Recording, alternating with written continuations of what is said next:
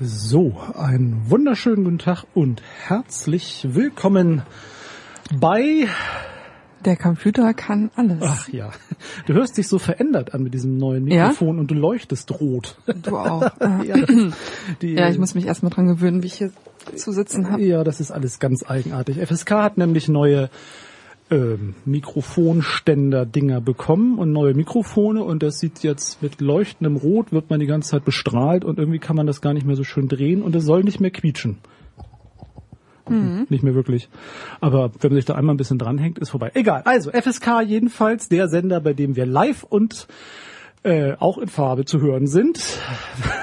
Live auf drei, naja, es ist nicht wirklich schön, auf 93,0 Megahertz über Hamburger UKW, wenn man so im Innenstadtbereich wohnt, 101,6 im Hamburger Kabel und Umland, 101,4. 101,4, meine Güte, 101,4, genau. also ungefähr da jedenfalls, klappt schon. Und das war's. Ja, das war's. Aber Internet wollte ich noch. Und im Internet. Und im Internet. fsk-h.org. Da gibt's ein Bouton, ein Bouton und man kann das auch, wie ich gelernt habe, über Software auch auf dem ähm, Portable Device hm. äh, hören, wenn man, weil das so über das dann nicht geht. Also es geht auch im Internet und weil du immer so fleißig bist, auch als Podcast, wenige Stunden quasi nur nachdem wir hier gesendet haben, live, genau wenige Stunden naja, bis Tage. Tage, Wochen, wie auch immer. Aber das ist sehr lobenswert. Das ist nämlich die Zukunft des selbstgemachten Radios, der Podcast. Wir würden das ja gerne automatisiert hineinstellen, mhm. aber das geht nicht, weil wir müssten dann viel mehr bezahlen für die Musik, die wir spielen. Genau. Und ohne Musik ist irgendwie auch doof. Oder man darf nur rechtefreie Musik benutzen und die ist auch doof. Naja. Naja. Da gibt's auch nette Sachen, aber die muss man sich halt raussuchen. Man muss so. sie sich halt raussuchen, genau. Wir sind nicht so die freie Musikexpertinnen, deswegen machen wir das. Eher nach Lust und Laune, genau. was einem so einfällt. Und wonach uns dann monatlich so ist, wenn wir denn monatlich senden. Ich weiß ja nicht, wonach dir so ist. Ich bin, ich war im Urlaub, von daher ist mir, äh, nach Urlaubsmusik? Ein bisschen nach Urlaubsmusik. Ja, das ist doch schön. Ja, also nicht, nicht so schlimm jedenfalls. Wir sind sehr modern heute. Wir haben auf jede Art von analoger Vorbereitung verzichtet. senden digital. Und darum frage ich altbekannt, womit fangen wir denn mal an? Na, ich würde mal da anfangen, wo wir letztes Mal aufgehört, aufgehört haben, beziehungsweise ja. wo wir letztes Mal schon angefangen haben, darüber zu reden vor zwei Monaten. Genau, und dann aufgehört haben, weil es noch nicht so viel zu sagen gab. Genau, ganz frisch war es damals. Ähm, die NSA und Prism und die Welt sieht anders aus als vor zwei Monaten noch. Das ist ja ein Thema, das weitergelaufen ist in der Zwischenzeit. Ja, also der eine sitzt jetzt aus, also, also der ähm, Kämpfer für Recht, Freiheit, Demokratie und Liebe zwischen Menschen, Tieren und Rechnern sitzt jetzt in Russland. Freiwillig. Nach Sibirien.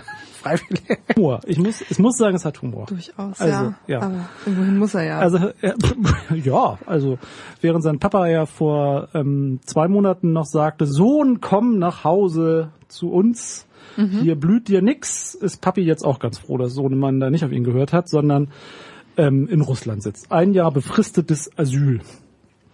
Genau. Ja. Also der Herr Snowden, der war letztes Mal auch noch in Hongkong, als wir das letzte Mal genau, gesendet haben. Da saß er noch im Vier-Sterne-Hotel in Und Hongkong oder so. Oder jetzt fünf, ist er in ja. Russland gelandet. Ja. Naja.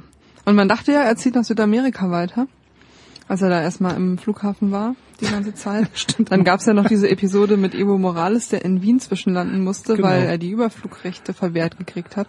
Da haben sich ja mittlerweile auch Frankreich und Co. entschuldigt für. Ja, und Portugal, das stimmt, weil das Mhm. auch eine etwas obskure Idee ist. Ähm, und so ganz überzeugend, warum das passiert ist, ich weiß es nicht so genau. Also welche Anweisung da wo wohl war. Ich fand das sehr traurig, dass der arme ältliche österreichische Bundespräsident da mitten in der Nacht mit einem ihm gar nicht sehr bekannten südamerikanischen Präsidenten auf dem Sofa sitzen muss, bis der weiterflog. Das war auch ganz Er schönes hätte Bild. ja auch mal mich besuchen können. Ich war da ja auch gerade in Wien. Ach so, ja. Ist ja quasi. Ja. Aber ich habe ihn nicht getroffen am Flughafen, obwohl wir am selben Tag am selben Flughafen. So, und es gab, glaube ich, auch da viele Beschwerden und auch das hat das Bild natürlich unterstützt, dass eine allmächtige USA mit krakenähnlichen Armen die Welt ähm, bedient. Und dann darf sogar ein Präsident äh, Bolivien, Ecuador, ich weiß gar nicht wann das. Ist auch wurscht. Jedenfalls, siehst du, wie Ja, da geht's schon los. Da geht's schon Ach los Gott. mit dem strukturellen Rassismus der weißen Mittelstandsherrschaft hier in Ähm, ne, also wenn das wir, das wüssten wir, aber nein, das interessiert uns nicht. Und weißt du schon? Nein, doch. Bolivien. Bolivien, Bolivien. Jedenfalls der arme Mann zu Recht sehr ähm, echauffiert, weil das schon ein Unding ist. da Ja, ja, gezwungen. ist Also, so. also die Überflugsrechte jedenfalls futsch waren. Ähm, was mich erinnerte an die arme Frau Kirchner, die muss ja, wenn sie irgendwo hinfliegt, immer aufpassen, dass sie ähm, mit Chartermaschinen fliegt, weil sonst argentinische Staatseigentum ratzfatz beschlagnahmt wird wegen des Schuldendienstes, der verweigert wird. Aber das ist noch ein anderes Thema. Interessant. Die Ja, Agent- die hat sich auch auf Twitter ganz schön aufgeregt über diese Geschichte. Da gibt's so eine Reihe von, das sind 10, 20 Tweets, wo sie irgendwie beschreibt, wie sie mit Rafael Correa telefoniert hat und dann auf Twitter so, mich hat gerade Rafael angerufen und er hat mir Folgendes erzählt. Also wirklich in Mein so einem Gott. total informellen Stil irgendwie dann sozusagen zur lateinamerikanischen Solidarität aufgerufen und da müssen wir jetzt was tun, um Evo da rauszuholen und so. Das, ja. Also die, auch Peronisten können Internet benutzen. Das ist schon was. Ja, okay. hat ganz viele Follower. Ja. Naja. Ja, ist, auch eine, ist ja auch eine, eine lateinamerikanischen Staatspräsidenten und nutzen das Ja. intensiv. Ja. Also ich, sie darf ja nicht nochmal kandidieren, ähm, Gott sei Dank oder jemand mal sei Dank, aber sie, sie wird so gerne, darf aber nicht. Jetzt hat das mit der Familie Kirchner in Argentinien ein Ende. Aber wir schweifen ab. Wir waren bei Herrn Snowden und den Folgen, weil man dachte, er wird sich aufmachen, nicht in eine Botschaft, sondern in das Land selber, nicht wie der andere, der da in London noch sitzt. Hat er nicht, sondern er ist dann äh, im russischen Transitbereich eine Zeit lang meandert. Ähm, mit eine Pressekonferenz gab es, glaube ich, Ja. ne? eine einzige. Und dann, nachdem wirklich es wohl kein Rauskommen oder Entkommen oder Abkommen in irgendeiner Form gab, so scheint es zu sein, so richtig klar ist es mir jedenfalls nicht geworden, äh, eben dieses einjährige äh, Zwischenasyl in Russland. Was wirklich ein bisschen an, also an verdrehte Welt von vor 89 erinnert, von, also was bedient so, also in meiner Generation jedenfalls noch so die alten Spionageroman, ähm, ähm, Knöpfe, dass der eine Agent der USA flüchtet, also der Agent flüchtet dann zurück zum Mütterchen Russland, zum KGB, weil ja, das ist natürlich alles neben der Spur, aber es hilft nicht dem Denken, weil das bedient zu viele, zu viele Fremdbilder. So kommt es mir jedenfalls vor. Dass der arme Mann nun in Russland sitzt, hat sicherlich nichts damit zu tun, dass er so gerne in Russland sitzen wollte, sondern das hat sich wohl eher so ergeben. Ist dir irgendein Artikel aufgegangen, warum er eigentlich von Hongkong nach Moskau geflogen ist? Nee, Nee. Also weil Also- wäre jetzt nicht die erste Wahl, wenn ich mir ein Land aussuchen würde, wo ich wegen Freiheit des Internets und Menschenrechte, Bürgerrechte, Surfen hinfahren würde. Also nicht unbedingt in Russland. aber was sonst? Das ist halt die Frage, weil ich weiß, das bedienen auch wieder diese Bilder, die du eben angesprochen hast, aber Russland ist dann tatsächlich wenigstens noch so groß und mächtig, dass sie auch ja, sich dagegen stellen können, während ich meine, die Also Luxemburg hätte es nicht gebracht. Oder Andorra oder Schweiz oder Ghana oder Mali oder so, das ist, ist relativ übersichtlich. Nach Südamerika zu kommen, war wohl auch schwierig. Ja, man muss ja auch irgendwie da hinkommen. Man muss da hinkommen. Ich weiß nicht, wie die Flugverbindungen Keine da so Ahnung. sind, aber ist dann ja auch eine blöde Ausgangssituation, wenn das Ziel Lateinamerika ist, erstmal in Hongkong zu sein. Aber so richtig geklärt, was das Ziel diese, also es wirkte, also wir saßen da ja hier vor, vor zwei Monaten und waren ja noch sozusagen am Anfang dieser Prism und, und Mr. Snowden Geschichte. Und es wirkte jetzt in der Zwischenzeit nicht besonders strukturiert, nicht besonders planvoll oder besonders übererfolgreich. Also Südamerika hat sich mir erschlossen, weil ich jetzt gelernt habe, dass eine der, der ähm, Reporter, die jetzt darüber auch berichten, in Südamerika auch sitzt, der für den Guardian arbeitet, der mit Mr. Snowden zu tun hatte. Das habe ich in der Lektüre der letzten Zeit oder sowas, glaube ich, oder im Spiegel irgendwie gelernt. Ähm, aber man hätte ja schon gedacht, dass da noch irgendein größerer Meta- oder Masterplan von irgendjemand hintersteht, wo man nun mit all den Daten hin will, mit den Sachen hin will, mit den Dingen. Aber das hat sich bisher nicht so ergeben, oder? Ja, das ging dann ja weiter mit so schrittweise Veröffentlichungen Von Teilen, ja. von Teilen, wo ich einerseits denke, das ist eine sinnvolle Strategie, weil, naja, ein großer Knall verpufft halt dann auch irgendwann. ja. so im News Cycle ist es dann nicht mehr so interessant. Andererseits ist diese Scheibchentaktik halt auch, naja, es stimmt auch so ein bisschen ab, ne, weil man dann halt denkt, ach guck mal, heute gibt, gibt's schon wieder was Neues aus der aus der Ecke. Und diese Also es ist ja. schwierig sozusagen in dem heutigen Medien- und News-System die Strategie zu wählen, die für eine wirklich, wirklich große Sache wirklich, wirklich große Aufmerksamkeit auch produziert, die auch ja. sozusagen kontinuierlich genug ist, dass es trägt. Und auch was es eigentlich tragen soll. Wir hatten ja vor zwei Monaten, ich hatte vor zwei Monaten ja mein großes Unverständnis, weil ich nicht so genau begriffen habe, ähm, wo jetzt die große skandalöse Neuigkeit ist. Also nicht, dass es kein Skandal ist, aber wo die skandalöse Neuigkeit ist. Denn die NSA ist nun genau dafür da. Und sie ist dafür da, dass sie das tut, was sie tut. Jetzt nicht mehr, also wie früher mit analogen, ka- verkabelten Kupfer-Telefonverbindungen, die es zu bewachen gilt, oder Funkwellen oder was auch immer, sondern eben jetzt angekabelt ins Internet, Außenaufklärung in unglaublichen Ausmaß zu betreiben. Und während jetzt der Hauptfeind eben nicht mehr, also vielleicht ja bald wieder Russland, aber der Ostblock in dem Sinne nicht mehr existent ist, hat die NSA sich umgewidmet. Und das ist natürlich ähm, diese also der hat ja gearbeitet, also hat also hat er ja irgendwie angefangen, also das hat mich so ein bisschen also äh, wie soll ich sagen, ähm, angenervt, dass da jemand offensichtlich seinen persönlichen Erkenntnisprozess als Welterkenntnisprozess äh, sieht, dass er plötzlich findet, dass jetzt doch alle, weil er es entdeckt hat. Ich habe noch nicht gehört, dass er seinen seinen äh, seinen Linsengericht, seine seinen Judaslohn zurückgegeben hätte für die Jahre, die er da Böses getan hat. Soweit ging es auch noch nicht, sondern dass er jetzt festgestellt hat, dass das irgendwie nicht so toll war, also das zu machen, weil das, warum auch immer, weil das tut man da. Man macht man macht Aufklärung über Daten ohne Ende von unglaublich vielen Leuten und das hat die NSA immer schon gemacht, jedenfalls seit Ja, 30 aber sie Jahren. hat es ganz, ganz anders gemacht. Sie hat es, naja, diese technischen Dinge der Datentransportation haben sich natürlich extrem verändert. Ja, aber nicht ja. nur das. Also, ähm, ja, vielleicht können wir das Bild gleich mal in den Ja, Raum werfen. gerne. Ne? Das habe ich hier aufgeschrieben. You have to have the haystack in order to find the needle. Ja. Also man muss den Heuhaufen haben, um die Nadel im Heuhaufen zu suchen. Ja. Und was die NSA heute machen kann, slash heute macht, ist alle Daten sammeln und dann Abfragen darauf laufen lassen. Erste Frage, was heißt alle Daten? Also sicher, alle Daten heißt, da wird's schon spannend, was heißt eigentlich alle Daten? Also ähm, alle Daten heißt alle Daten? Heißt alle Daten? Also wir haben jetzt ja die Debatte in Deutschland, es seien ja nicht alle Daten, sondern nur irgendwelche ähm, Telefoninhaber-Daten, äh, die jetzt hier ausgetauscht worden sind. Also was heißt alle Daten? Theoretisch ist es ein Zugriff auf alle Daten, so habe ich das jedenfalls verstanden. Also wirklich, alle Daten heißt alle Daten. Ja, würde ich auch sagen. Also es gibt dann in den einzelnen Programmen unterschiedliche Formen klar, von alle aber, Daten. aber eigentlich aber heißt es gibt alle Daten, Daten, tatsächlich alle Daten. Ja, Ja.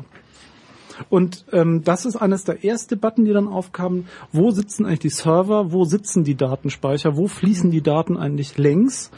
Und oh Wunder, oh Wunder, natürlich fließen viele Daten dort läng längs, dort lang, dort vorbei, dort durch, wo die NSA einen einfachen Zugriff auf diese Datenströme hat.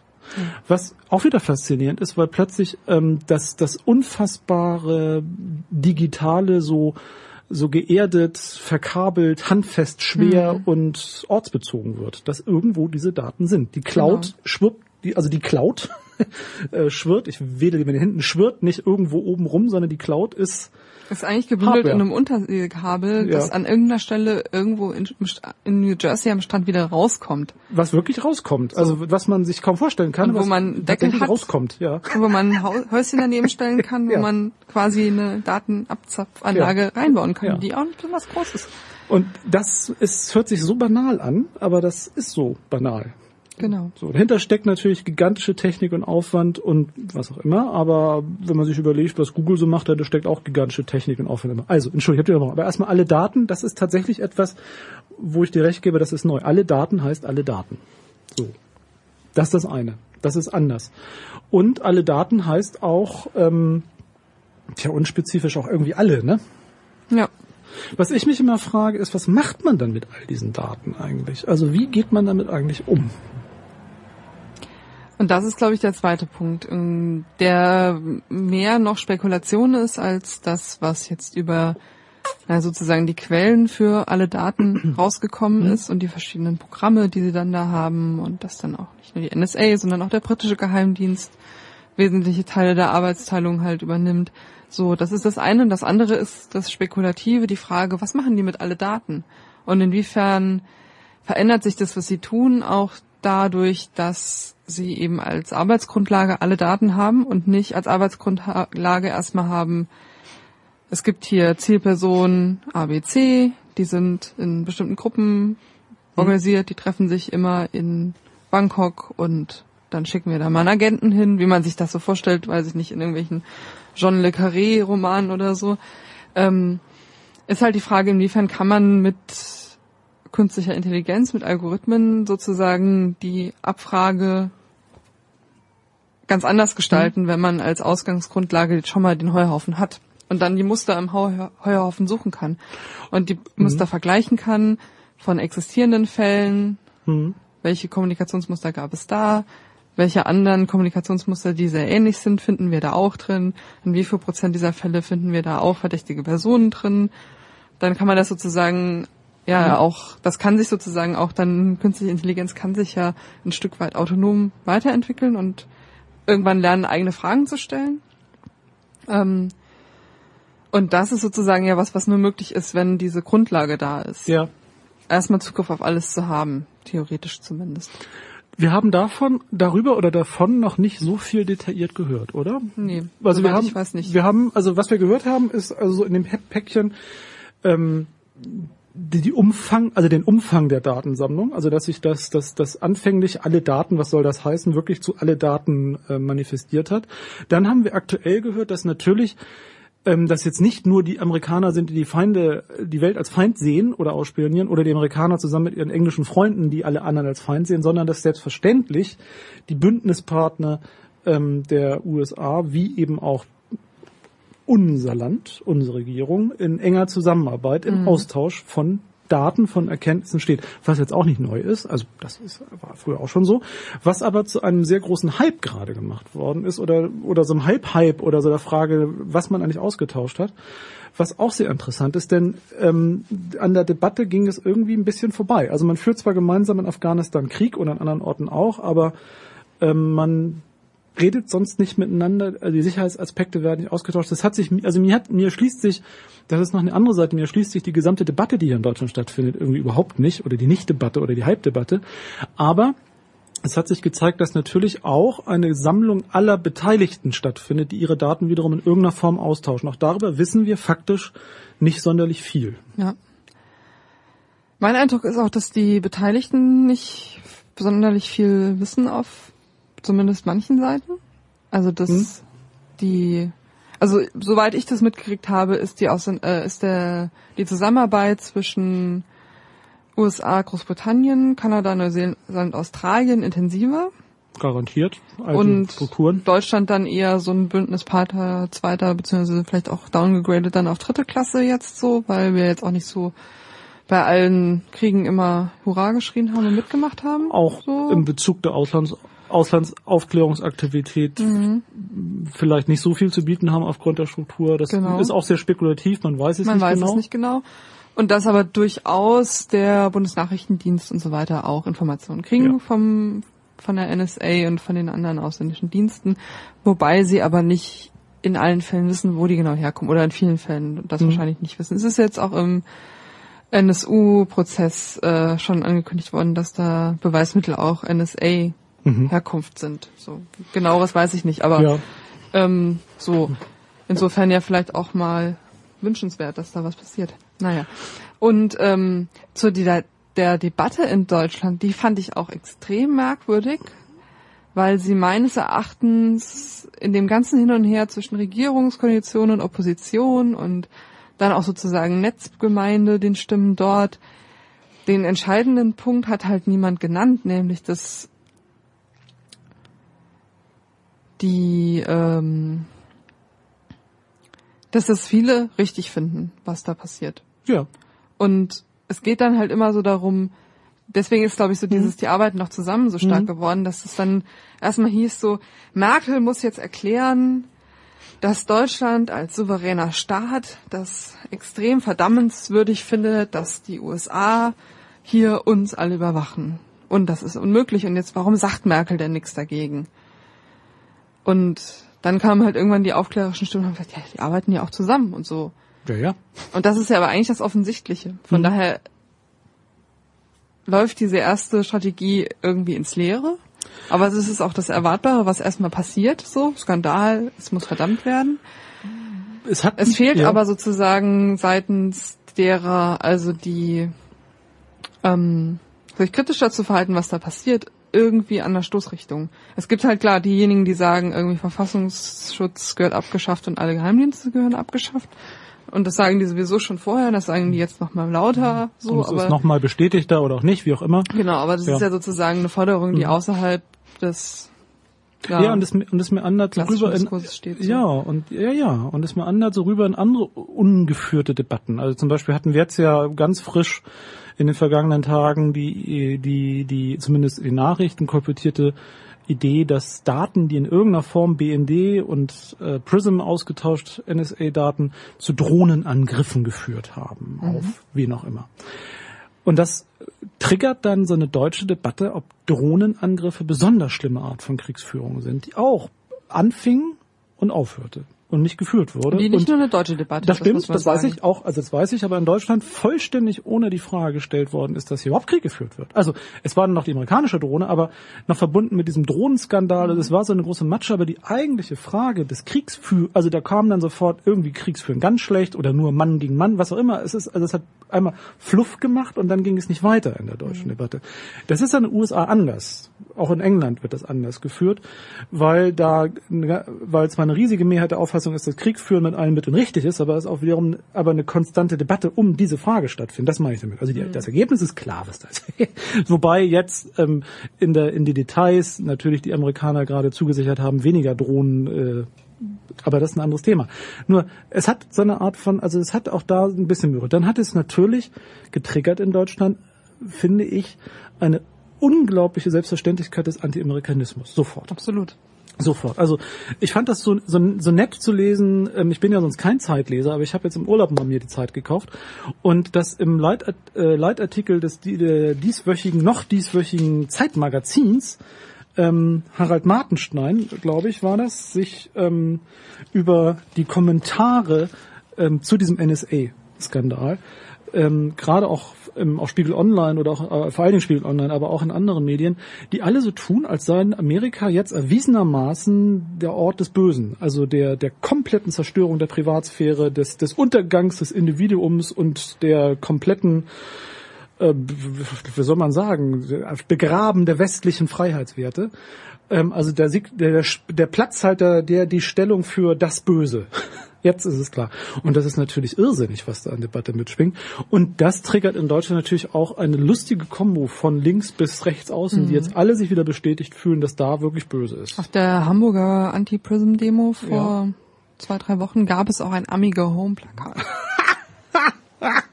Echt? Da habe ich ja was verpasst. Das ist ja. Ja, hast du einiges verpasst. Ja, ja, wie war denn die Demo sonst so? Ähm, interessant und lang. Ja. Ich habe sie, Ja. hab, muss ich sagen, nur den, äh, den ersten Teil ähm, mitgekriegt. Es ging nämlich vom, vom Jungfernstieg, äh, nee, vom äh, Hachmannplatz. Mhm. Hauptmannplatz, nicht Hachmannplatz.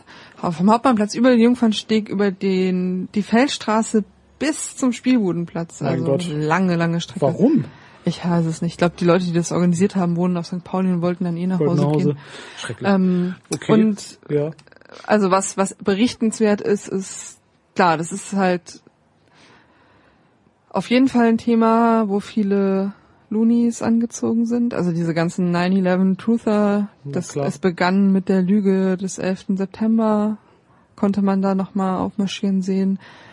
Ähm, ansonsten halt, ja, viele Nerds, viele Grüne, CCC, Piraten, Linkspartei und so weiter. Ja. Aber die FDP war ja auch im Bündnis mit dabei. Stimmt, da wurde ja von der Bühne. Ähm, Und genau, Burkhard gekegelt. Müller-Sünzen hat dann äh, seine Ansprache gehalten, wurde mit einem Five-Konzert irgendwie Ach, und das- Go Home oder Haut ab, nee, Hau ab wurde dann gerufen und dann am Ende wurde er auch noch angegriffen Ab, hau ab. Ja. und sollte von der Bühne gezerrt werden. Und dann haben die aber tatsächlich die Situation, also die ähm, einer von CCC und einer von den Piraten haben dann irgendwie eingegriffen, ihn verteidigt und dann auch die Situation insofern gerettet, dass dann schnell eine Ansage kam mit so, wir sagen jetzt nochmal was zum Bündnis und verdammen irgendwie diese Tat und dann gehen wir jetzt auch mal los. Mhm. Na dann. So, hier dürfen alle mitmachen, die gegen Prism sind. Das ist gut. Aber warum sind wir dagegen? Also wir, wir fischen jetzt hier auch so im Trüben und ich glaube, das, das entspricht ungefähr der Debatte der letzten Ja. zwei Monate. So ganz Das spricht genau. auch meinem Gemütszustand. Genau, also weil, also zusammengefasst, ja, da hat ein Technik-Nerd irgendwann erkannt, für was er, mit was er sein Geld verdient. So. Und er ist, glaube ich, ein sehr Technik, also so. So richtig äh, viel übergeordnetes an Material, was wirklich spannend gewesen wäre, konnte er bisher, also haben wir nicht gesehen, an, an also würde mich hätte interessiert an, an den Routinensverbesserungen der Zielrichtung. Also es ist sehr viel Datenkrams da, aber so mal gucken, was noch kommt. Und halt viele Beweise zu bisher gemutmaßt. Das stimmt. Also vieles, was Oder man immer schon, Belege. also was, was vor, was vor viele, ne, von nicht so viel, vor doch einiger Zeit noch ähm, äh, Dystopie gewesen wäre in fiesen äh, Science-Fiction-Romanen an, an der, an der alles Daten fassenden äh, Autorität, dann zu einer mittlerweile glaubhaften Vermutung wurde von Leuten, die so wissen, wie es was geht. Das ist ja auch genau der Trigger in der Drohnendebatte, die du gerade Ja. eben erwähnt hast, dass es eben übersetzt tatsächlich heißt, der Überwachungsstaat gewinnt Erkenntnisse und schickt Und Kampfroboter killt, los. schickt Kampfroboter. Killerroboter. Das ist richtig. ist- ist ja im Grunde das Bild das wird auch, fertig. ne? Die, die, So, und- am Ende werden Killerroboter losgeschickt aufgrund von, genau, das stimmt, du hast recht. Das macht das Bild erst so schön rund. Mhm. Es nennt nur keiner Killerroboter, weil sich Drohne irgendwie fluffiger anhört. Also die Killerroboter-Debatte. Nennen wir es doch mal beim Wort. Sehr schön. Drohne. ja, man denkt immer an Willi, ne, bei Drohne. Also ich zumindest denke immer an Willi. ähm, egal. Also Kampfrau, das stimmt. Also das ist, das macht die Sache dann so rund eigentlich. Wobei, das habe ich in den ganzen Großmedien tatsächlich in der Konsequenz, da werden Kampfroboter losgeschickt. Ja, das stimmt. Darum geht's letztendlich aufgrund von groß angelegten Datenrecherchen. So, das ist passiert, dass jetzt tatsächlich mit ganz handfesten, oldschool-mäßigen Quellen belegt ist, was man immer irgendwie schon dachte. Also früher, wenn man folgt, wenn man es gedacht hat, dann wusste man, dass es irgendwie so ist und jetzt weiß man, jetzt ist es so wird jetzt aber wegmeandert, weil man nicht so genau weiß, ja, und nu? Und nu, wie finden wir das nun eigentlich? Finden wir irgendwie doof? Warum finden wir das doof? Aber wollen wir nicht auch das? Also äh, es, es ist letztendlich so wie bei allen diesen Dingen, es landet wieder bei den normalen politischen Fragen. Dann kommt dann diese Freiheit statt Angst und Daten, also das, das Ganze. Ja. Und, Also- ja, Also ein Punkt, glaube ich, den man an der Stelle aber erwähnen muss, warum das doof gefunden wird und um was es da ganz zentral auch geht, ist halt die Frage nach, naja, demokratischer Kontrolle. Oder Rechtsstaat Ja. letztlich auch. Rechtsstaat, also es gibt ja. dann diesen äh, FISA-Court oder FISA-Court, ähm, wo bestimmte ähm, ja, über Abhör- oder Überwachungsentscheidungen getroffen werden oder so richterlich bestätigt werden müssen. Da gibt's aber sozusagen dann nur diesen einen Richter, der darf das nicht nach außen geben und der hat in allen Fällen immer Ja gesagt.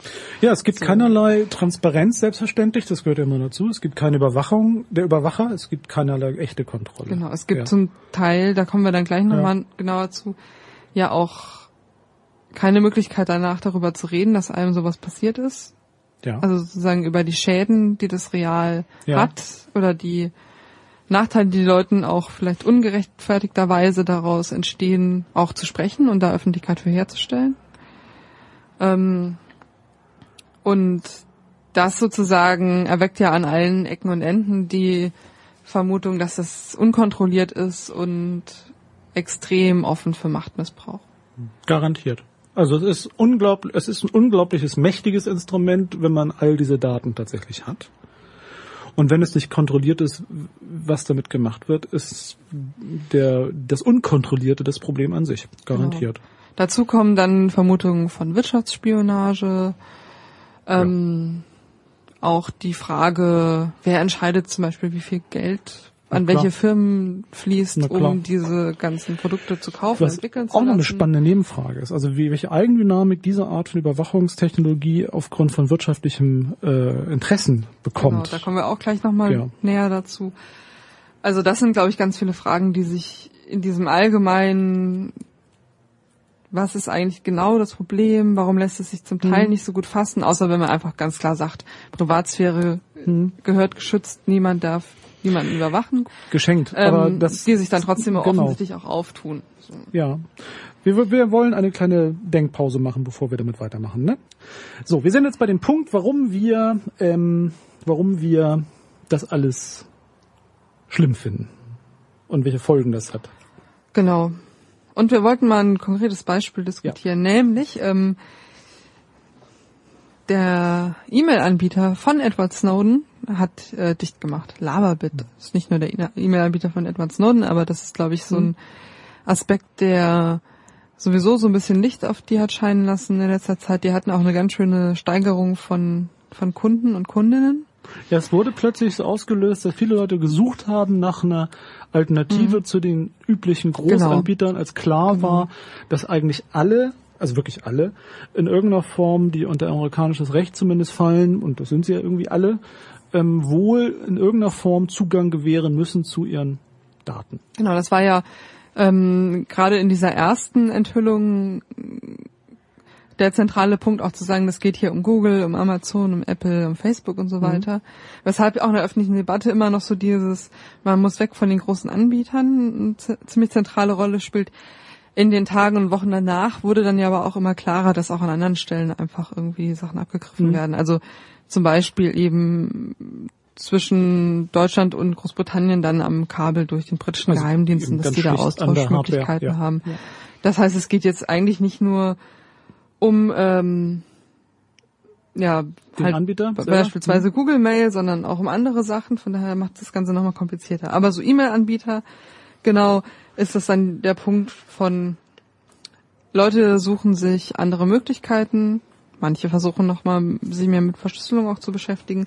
Andere gehen halt zu so einem ähm, E-Mail-Anbieter, der sich auf Verschlüsselung intern sozusagen Mhm. spezialisiert hat, äh, dass also sozusagen die, die Daten auf dem Server selbst verschlüsselt sind und auch zwischen mir zu Hause und diesem Server verschlüsselt werden, wenn ich da hin und her schicke.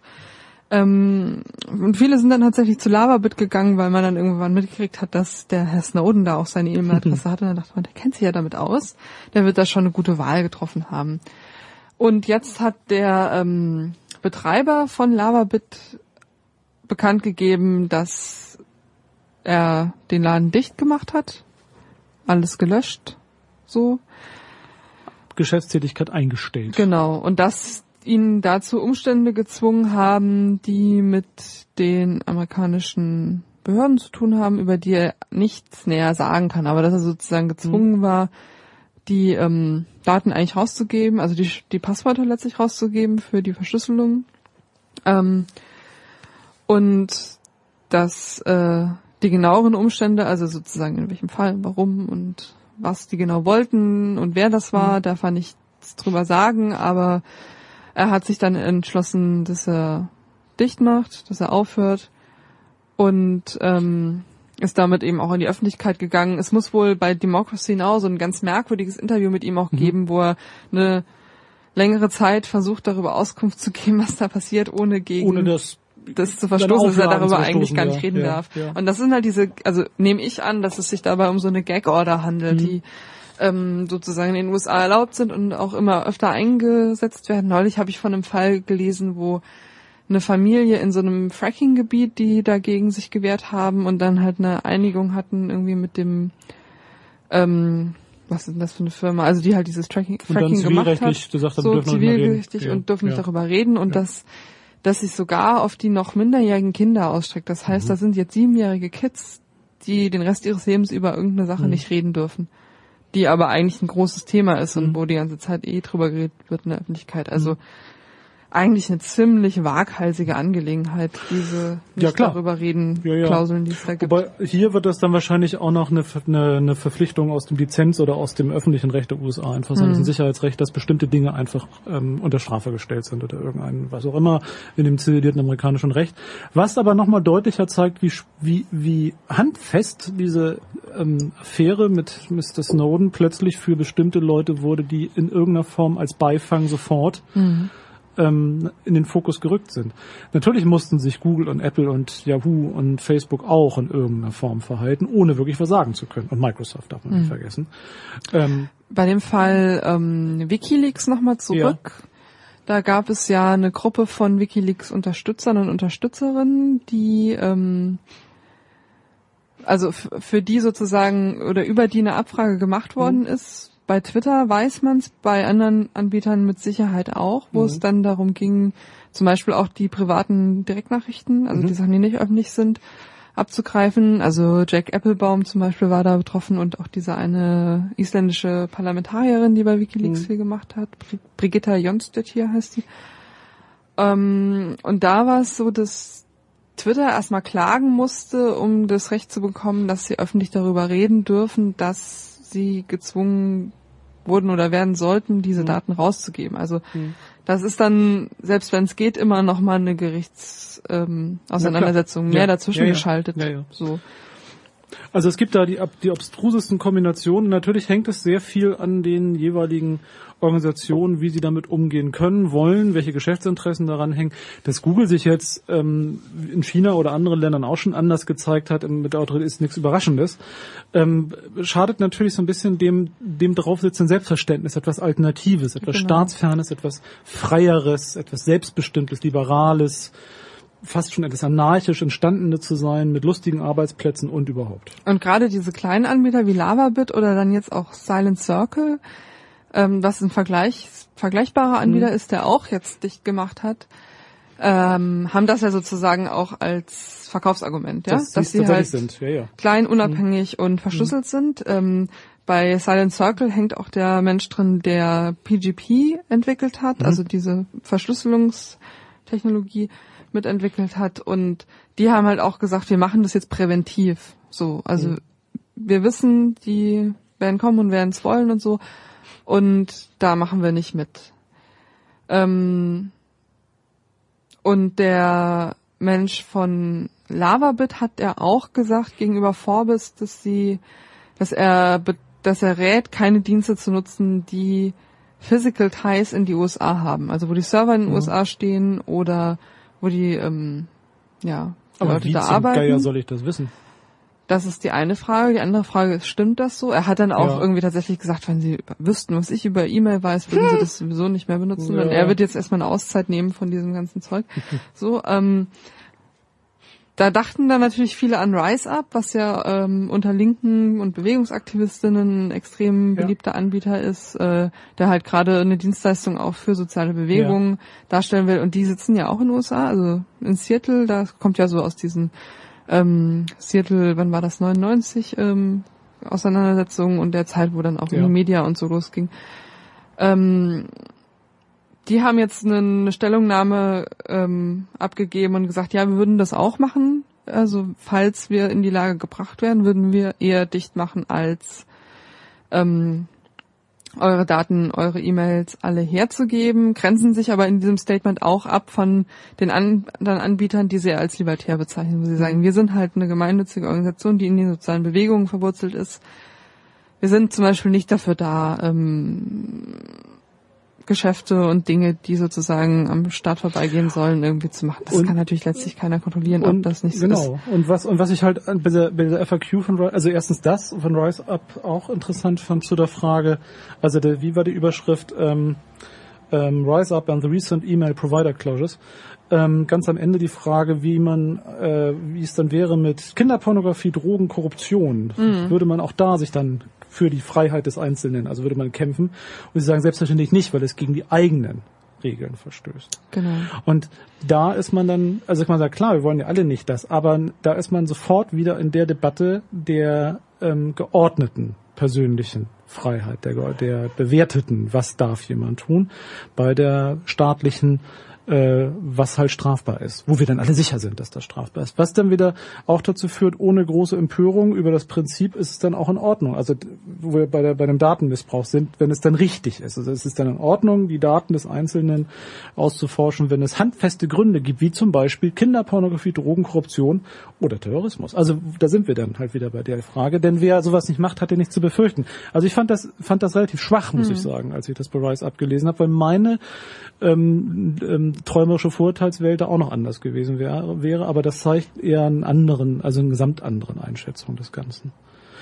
Was ich daran auch noch spannend fand, ist, dass natürlich die, ähm, also in der Logik, das ist mir dann gleich aufgefallen, dass natürlich die Normalität, mit der dann zielgerichtet alle Daten von Leuten gesammelt werden, auch präventiv, also unter der Anschuldigung, nicht erst wenn klar ist, dass das hier natürlich in der ganzen Debatte nur so bedingt eine Rolle spielt, denn es schwingt immer so ein bisschen mit, finde ich, unbescholtene Bürger werden betroffen und bescholtene. Ja, ja, also äh, Ja, ich glaube, wenn man sich gerade ja. noch mal diesen letzten Punkt da von Rise Up an, Ja. anguckt, das ist ja nicht nur ein Unterschied im Sinne von, ob unsere Regeln gelten oder irgendwie Hm. die Regeln von irgendeiner NSA oder vom FBI oder von was weiß ich wem, sondern ähm, es geht ja auch darum tatsächlich, kommen die an und sagen, wir haben hier ein spezifisches E-Mail-Konto von einer bestimmten Person, wo wir tatsächlich irgendwie schon Ja, Indizien, Beweise und so weiter haben. Nee, und ja. dann Ja. sagen sie ja, wir würden vielleicht dann dieses äh, Ding, dieses eine Konto dicht machen. Oder wir würden vielleicht kollektiv Mhm. sogar eventuell in Ausnahmefällen da, dann beschließen, dass wir in diesem Einzelfall mit der Behörde zusammenarbeiten. Ist ja was anderes als zu sagen, wir geben der Behörde erstmal Zugang zu allem, damit die ihren Heuhaufen größer machen können und. Das die stimmt. Nadeln suchen Das ist können. was anderes. So. Es, das stimmt. Nur es ist natürlich weit weg von der prinzipiellen Idee, dass der Zugang zu dem Datenverkehr als solches ähm, der Autorität verwehrt bleiben muss. Also es gab mal sowas wie ein Telefon- oder Post- und Fernmeldegeheimnis, wie immer das gegolten hat oder nicht.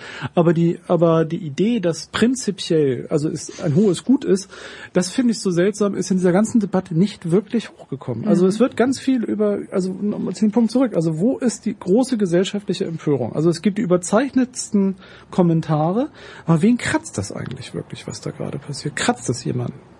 Kratzt es wirklich irgendjemanden? Wie, wen, wen, wen interessiert's?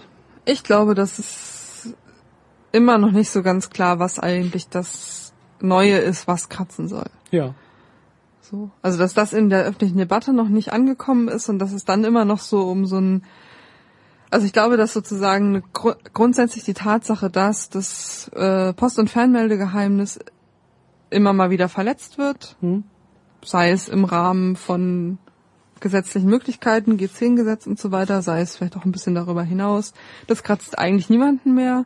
Irgendwie die Leute gucken den ganzen lieben langen Tag irgendwelche Krimisendungen, wo das die ganze Zeit verletzt wird und äh, wird ja auch nicht groß in Frage gestellt. Neulich hatten doch die, die Grünen irgendwie so einen merkwürdigen Twitter-Account gestartet, wo während dem Tatort so, die ganzen, immer die ja, ganzen Verstöße. Ja, das ist auch mal ganz gut so. sowas. Ja, ja. Aber Ja. das zeigt ja so ein bisschen, dass das tatsächlich irgendwie nichts ist, was, was Empörung zündet hervorruft nein, oder nein, zündet oder so. nein. Trotzdem gibt's natürlich da auch so einen Reflex dagegen. So. Also Überwachung Mhm. irgendwie, wir sagen erstmal, oh, da bin ich dagegen. So äh, grundsätzlich. Doof, Und ja, dann im ja. Speziellen ja. eigentlich doch nicht. Hm, komisch. So. Und ich glaube, das, was aber hier kommt und was hier neu ist und was hier das ist, was eigentlich kratzen sollten, sind diese anderen Sachen eben dieser Gesamtzugriff, die Frage, wie wird mit so einem Gesamt alle Datenhaufen irgendwie umgegangen. Ja, das alles ist es, ne? Das, Ähm, und die, tatsächlich, ja. dass das Ja. sozusagen auch und dann auch in Folge der ganzen gesetzlichen Änderungen in den letzten Hm. zehn Jahren oder in den letzten zwölf, 15 Jahren, innere Sicherheit und so weiter, Antiterrorgesetzgebung, dann doch nochmal gesteigerte, ähm, also die gesteigerte Kontrolllosigkeit, Intransparenz, wie das Ganze passiert. Mhm. So. Das ist, glaube ich, eigentlich das, Ja. wofür es noch die Begriffe braucht und wofür es noch so die. Ja, und die Idee braucht. Also, ja, und das alle, ich glaube, diese Idee des Alles ist das, was so unfassbar ist. Das Alles bedeutet wirklich alles. Ja. Also das, die Cloud ist tatsächlich ein Kabel, das irgendwo äh, mit, mit Steckverbindung woanders reingeht. Das alles ist fassbar. Es ist nicht irgendwo und es ist mitnichten nur auf meinem, meinem Gerät. Ähm, als ich auf dieser Nordseeinsel jetzt die paar Tage war, wirbt da einer Ort damit, dass es ein kostenloses WLAN am Strand zum Beispiel gibt. Also da, das, das ist gleich Bestandteil des Alles, was da stattfindet. Auch das ist dann das Alles, was in irgendeiner Form das Alles ist. Und das ist tatsächlich neu, das Alles. Und was, glaube ich, was als letztes mich das sehr gewundert hat, das Sammeln, also die Autorität, die da Zugriff hat, die Autorität, die sich da, also den, das alles sammelt. Das ist sozusagen das, das Einsammeln, das Empfangen. Was so wenig, finde ich, in der Debatte eine Rolle spielt, ist die Autorität. Was macht sie denn? Also was ist die Autorität?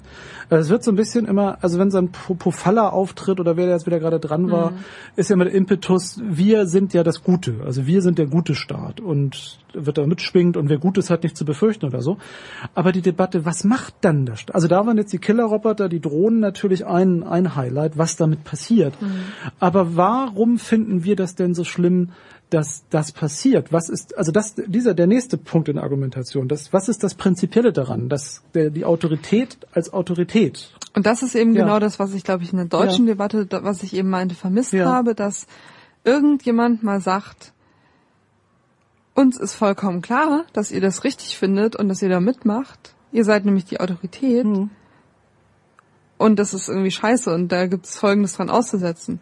Was passiert ist, dass gesagt wird, ja, Merkel muss sich mehr empören. Ja. Und zwar von der, CD, von der ja, SPD, ja, genau. die eigentlich irgendwie im, wenn es nach ihrem Wunsch geht, im Oktober wieder eine Koalition machen. Ja, und die, noch wenn sich so. jetzt Herr Steinmeier da irgendwie aufgeregt hat darüber, dass er da irgendwie nicht aussagen durfte, aber natürlich sind die ganzen Abkommen zwischen die, also das war in der rot-grünen Koalition nicht anders als in der, der schwarz-roten, als es so, der nächsten sein wird. Das ist klar. Das, ja. Die Leute, die da eine oder die, die politischen Akteure, die ja. da eine Debatte simulieren müssen, weil es einfach diese Debatte ist. Natürlich muss es die geben, die wird ja sozusagen äh, von den Medien, die werden ja gefragt so. Mhm. Es muss diese inszenierte Debatte geben, aber die Leute, die diese Debatte führen, sind ja alle auf einer Seite sozusagen, wenn man überlegt, dass es mhm. dann vielleicht irgendwann irgendwo mal so einen Antagonismus gegeben haben könnte, wo es ja. verschiedene Lager gibt. Ja. Und da wird halt innerhalb von inner, innerhalb von einem Lager eine Debatte mhm. ähm, simuliert und inszeniert in und mit wirklich für Blick auf Parteienkonkurrenz ja, also und Wahlkampf auch, und so. Ja. Aber eigentlich ist das alles total Pillepalle. Und es kommen die obskursten Dinge, weil dann sind wir plötzlich dabei, dass wir irgendwie einen ein Augstein wieder auf Spiegel Online haben, der die deutschen Interessen gegen, also die Abgrenzung des, des, des guten Europäischen, was dann, also das ein bisschen verdeckt, aber meint halt des, des nicht McDonald's-haften. Also da, da, aber das ist in einem Lager, auf einer Seite der Barrikade, in einer, in einer Klasse, die miteinander sich sicher sind, dass sie eigentlich die Guten sind. Und an der Stelle würde ich dann gerne hm? nochmal auf Schlandnet kommen. Schlandnet. Schlandnet. Schöne Grüße ja. an Harry Liebs, der diesen schönen Begriff äh, entwickelt hat. Schlandnet oder wie das jetzt ja irgendwie von Seiten Internet. der Telekom und der von GMX ja. heißt E-Mail Made in Germany. Was nämlich relativ früh tatsächlich schon anfing, nicht ja. erst jetzt letzte Woche, sondern schon vor anderthalb Monaten war das dann diverse Leute in der Politik und jetzt zunehmend die FDP auch immer wieder gerne ankommt mit ja, das ist ja alles wirklich, wirklich schlimm. Wir brauchen da mal mehr Wirtschaftsförderung, damit wir auch mal so ein deutsches Internet oder so eine europäische Lösung. Damit, das ist wichtig. So. Ja. Das. Was, das, ja. Das deutsche Internet. Das war auch die Alternative für Deutschland, war doch plötzlich auch wieder dabei, ne? Mit, mit dem ganzen, das deutsche Internet. Die haben das Internet ja erfunden. Genau. Sie war eine, das doch, die eine da war das Die eine doch, da, genau. vom, vom, aber die wohnt ja in Texas. Wir kommen, Frau, wir kommen, daher, wir kommen auch später noch drauf. Ja. ja. Das, ist das dieses Posteo eigentlich das deutsche? Nee, Posteo ist noch was. Posteo ist auch noch irgendwas anderes. Also ich habe also das Deu ja die deutsche E-Mail. Ich weiß nicht, aber die also ist was mich glaube ich daran. Vielleicht ist es auch das, dass mich das dieser ganze graue, also das also zum einen, dass ich sowieso von diesen ganzen Internetfredels nicht halte, aber dass mir tatsächlich das alles total am Arsch vorbeigeht, weil die eigentliche Frage ist, was wollt ihr denn? Also was, was, was ist das Ziel? Also ist es, ist es in Wirklichkeit, sind das nicht alles die gleichen neoliberalen, verwirrten Kacker, die miteinander irgendwie sicher sind, dass sie auf der Gewinnerseite stehen und die nur so ein bisschen Pseudo-Empörung austauschen oder den Punkt nicht finden, dass nämlich Unterdrückung, Ausgrenzung und Gewalt real ist. Und das ist klar, also der, die Drohne in Pakistan oder in Afghanistan ist ein schönes Bild, aber die findet hier auch statt. Also diese Halluzination von unser Internet, Freiheit für wir alle und wir alle Zugriff, Vielleicht ist es das, was mich daran so wenig, so wenig anromantisiert hat und warum ich denke, eigentlich ist es mir wurscht. Das ist natürlich falsch. Also weil du hast recht, das Neue ist das alles. Es ist was. Es ist tatsächlich, also es ist, es manifestiert sich die Dystopie fieser 70er Jahre, ähm, Uto, also negative Utopien. Die jetzt es ist da. Also jetzt ist, also es ist nicht jetzt da, aber selbst ich kann es nicht mehr. Der Disconnect ist halt an der Stelle, wo man sagen muss, dass glaube ich die die reale Unterdrückung, hm. die hier passiert, hm. noch nicht so data-driven ist. Nein. Also nicht so. Beziehungsweise- Deswegen, also nicht- glaube ich, sieht man das die stimmt. Connection nicht Also so sie, sie ist vielleicht, sie ist mittelbarer mag es so sein, aber das können wir dann noch Also ich meine, wir wissen nein, ja beide, wie deutsche Behörden mit Daten umgehen. Ja, Und die Tatsache, dass irgendwie Ja. hier Zwangsräumungen stattfinden, ja. Die ist nicht. Das hat nichts mit. Daten, nein, das hat So. damit nichts zu tun. Und das ganze Gesabbel und Getue und Gemache und Gefacebooke und sich inszenieren, das ist alles nur mittelbarer Mistkram, der au- austaucht. Aber es ist nicht data-driven, das stimmt. Soweit ist es noch länger nicht, vermutlich. Wobei, wenn man dann in bestimmte Bereiche geht, die halt sowieso von der Obrigkeit durchforkt werden, ist dieses Data-Driven vielleicht mehr da, aber letztendlich nein. Das stimmt, das ist was. Es ist, es ist nicht fassbar. Und das, was viele Leute jetzt als ihren Einschnitt persönlicher Freiheit sehen, damit habe ich mit meiner nichts zu tun, ja. Das ist wahr. Das mag es sein, dass das Hand, dass das fehlt.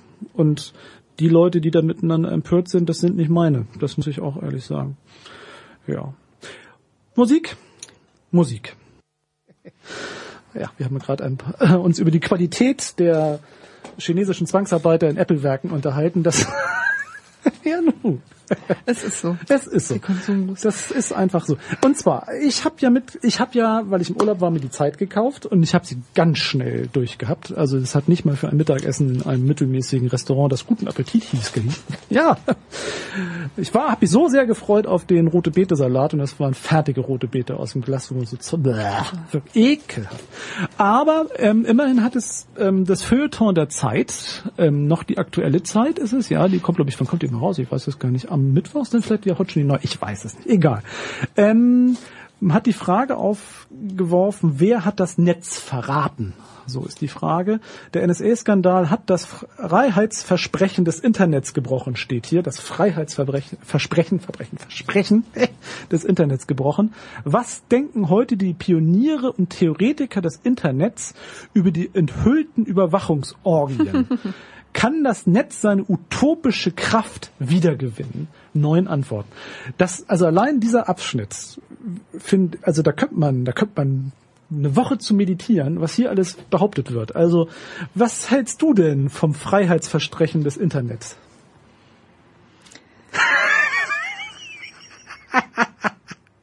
Es ist ja auch so eine ewige Wiederkehr, dieses Freiheitsversprechen. Wenn das die Zeit schreibt, dann muss Ja, es nee, aber es ist doch gut. Das, da haben sie jetzt mal ein paar Leute befragt. Genau.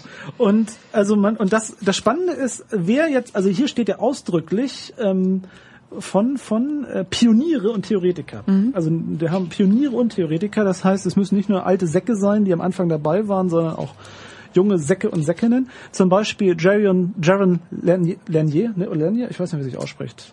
Len, US-Informat, Lanier, Lanier, wie auch immer, der mit seinen Zotteln, der findet ja, die Lösung wäre, wenn alles Geld kostet.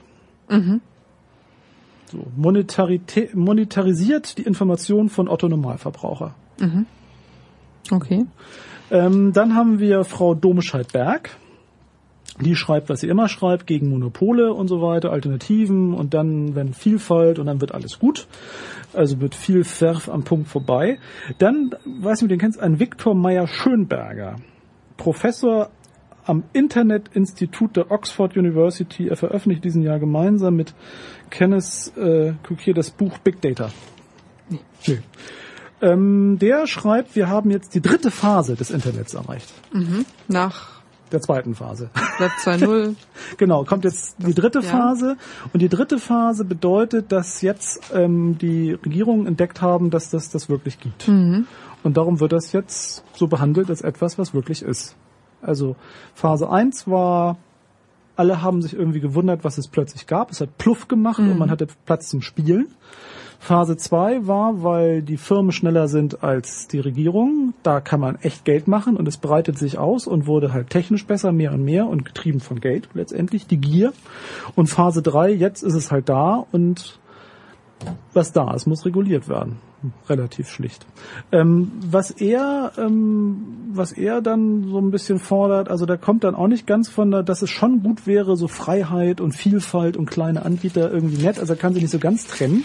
Da sagt doch niemand Nein dazu. Da sagt niemand dazu. Dann haben wir noch äh, Jeff Jarvis, der Blogger und so, der das Internet muss offen bleiben. Dann haben wir Markus Beckedahl, selbstverständlich. Was glaubst du, was Markus Beckedahl sagt?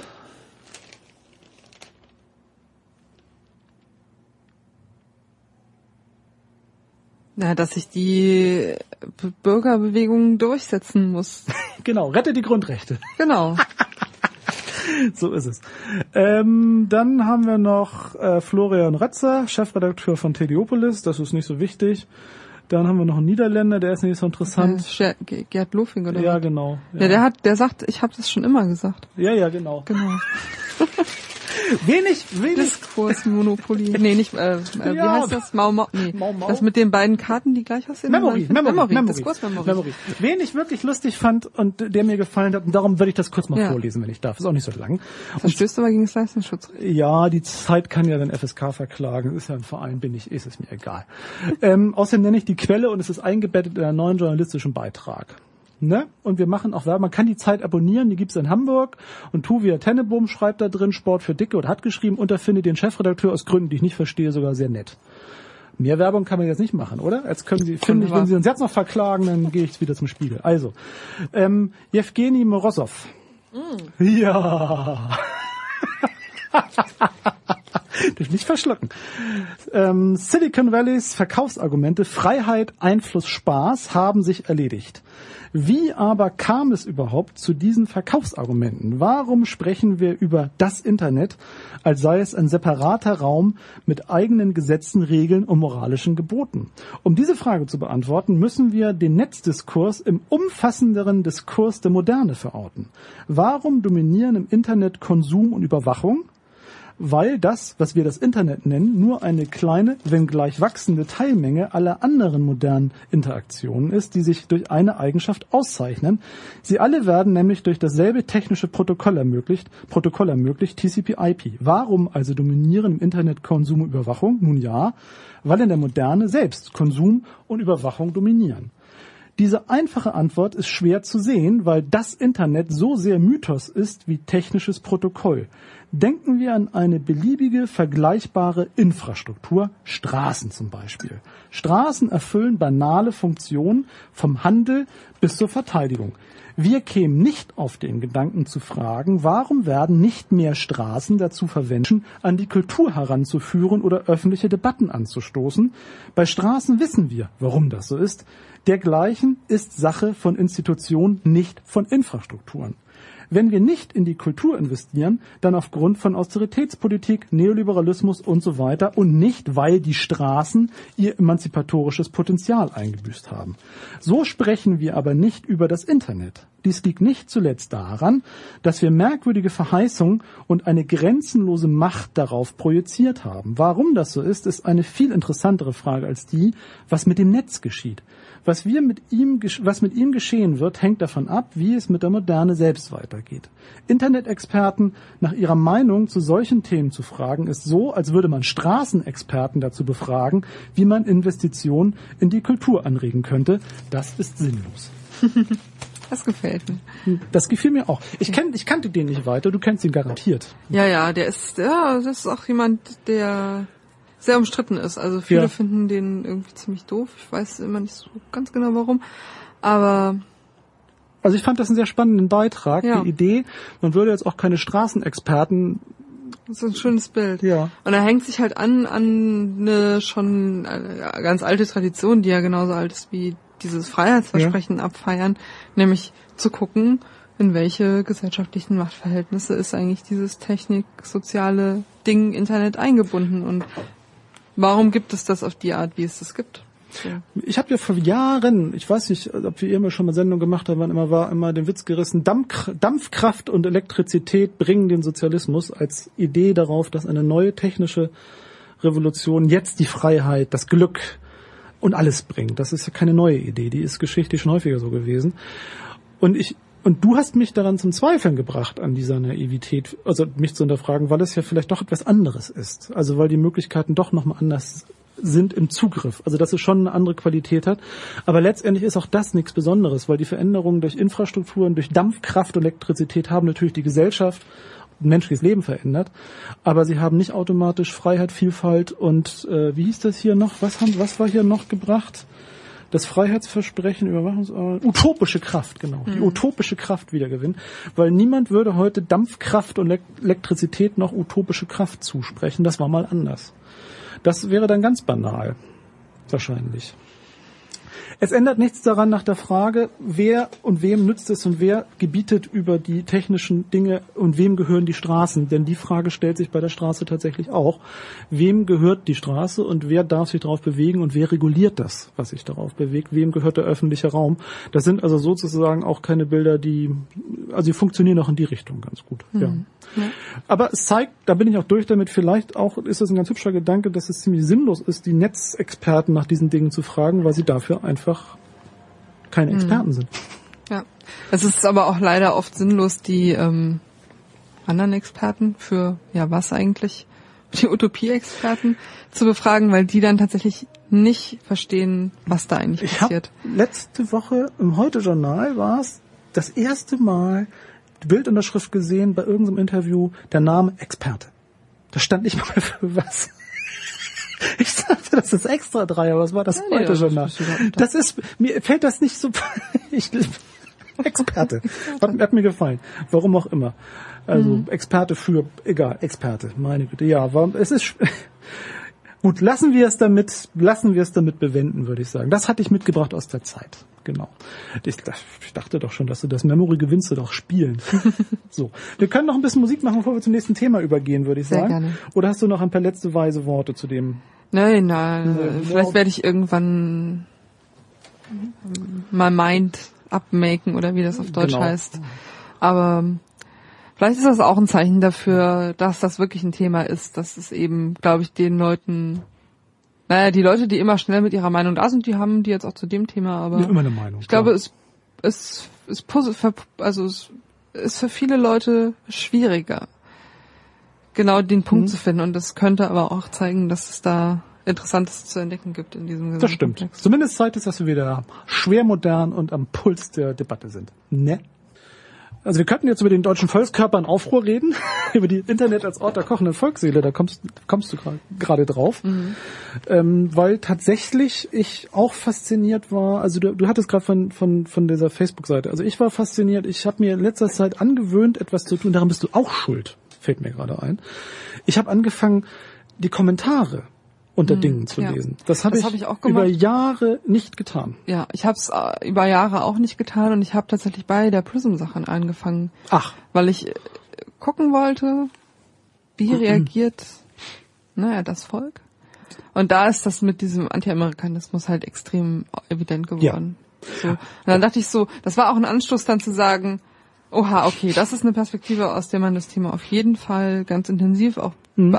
beobachten muss, um zu gucken, wie verläuft die Debatte jetzt in Deutschland auch in, in so einer Abgrenzung gegen die USA, auch unter so einem, ich will jetzt gar nicht mehr auf das Thema noch intensiv zurückkommen, ne? aber was jetzt zum Beispiel auch nicht einmal gefallen ist, ist sowas wie, dass es unter den äh, deutschen Politiker und Politikerinnen ja durchaus diese Tradition des Transatlantiker-Seins gibt. Ja. Und dass es eigentlich irgendwie hier eine gute Sache ist für erfolgreiche Politiker und Politikerinnen, da zu diesem Kreis dazuzugehören, mhm. da gute Kontakte mhm. zu haben und da auch rüberzufahren. Dabei zu sein, so, genau. Zu sein. Ja. Mhm. Und das ist sowas, was jetzt auf einmal so ganz klein gekocht wird mhm. und dann ist man nur so Deutschland und steht für die deutschen Interessen und muss dann halt die deutsche Internetwirtschaft mhm. stärken und so. Das ist auch etwas, was in der Debatte wirkt, dass das deutsche Internet, mhm. aber auch die deutsche Wirtschaftsinteressen, die ähm, Spionage gegen deutsche Unternehmen, mhm. also tatsächlich hat das Nationale plötzlich eine unglaubliche Bedeutung in dieser Debatte bekommen. Und dass das Widerhall findet und das sieht man halt, wenn man die Kommentare anguckt, ja. weil die Leute da halt schreiben, zum einen halt dieses übliche, da geht man halt nicht auf Facebook, wenn man nichts, ne, so und ganz viele aber auch sagen, ja, Ami go home, ne? Ja. So. Ja, ja, und, und zwar nicht, also und auch in, also in den Artikeln, also wie zum Beispiel und der, der, der unvergleichliche Augstein auf Spiegel Online, der die Amerikaner wirklich, also, also schlimmer als Nordkorea darstellt, aber auch in den Kommentarfunktionen von Zeitschriften, die Leitmedien sind. Also Spiegel Online ist das eine, aber auch die FAZ zum Beispiel, wo tatsächlich etwas sprachlich gehobener, aber unglaublich reaktionärer nationalchauvinistischer Krams einfach durchwabert. Und wo natürlich das Internet ähm, als ja in Windeseile sich ausbreitendes ähm, Bereich, wo jeder dabei ist. Also irgendwie jeder, ne, selbst mit seinem ähm, also jedes Mobiltelefon ja mittlerweile irgendwie Internetzugang hat, am Strand sitzen kann, auf die Nordsee gucken und Kommentare irgendwie abgeben. So. Das ist ja auch vollkommen wurscht, wie Ja. und wo das passiert. Genau. Ähm, dass also das für jedermann und dass die kochende Volksseele da miteinander zueinander Mhm. findet. Und welche Kommentare hast du gelesen?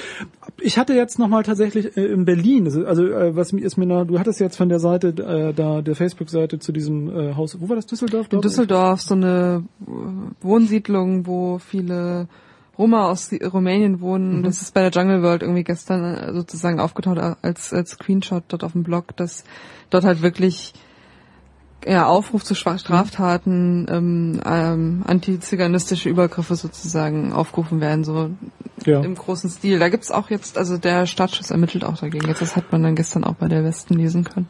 Ich hatte das gesehen in den vielfältigen Debatten, die es in Berlin jetzt ausgelöst gab, durch die Frage, wo man denn die Flüchtlinge, Asylbewerber und Leute unterbringt. Und da gab es ja dieses, dieses auf YouTube ja zu sehen, diese, diese völlig eskalierte Situation, als der Polizist versucht hat, der, der Menge zu erklären, dass das nicht stimmt, was da behauptet wird. Und in diversen Artikeln, Blogs, in weiß der Geier was. Also das kreuz und quer natürlich durch die sozialen Medien der, der Common Sense rauscht und der Common Sense ist, wir wissen doch, wie es ist. Also wir wissen doch wieder, wir wissen doch, dass das ein Problem ist.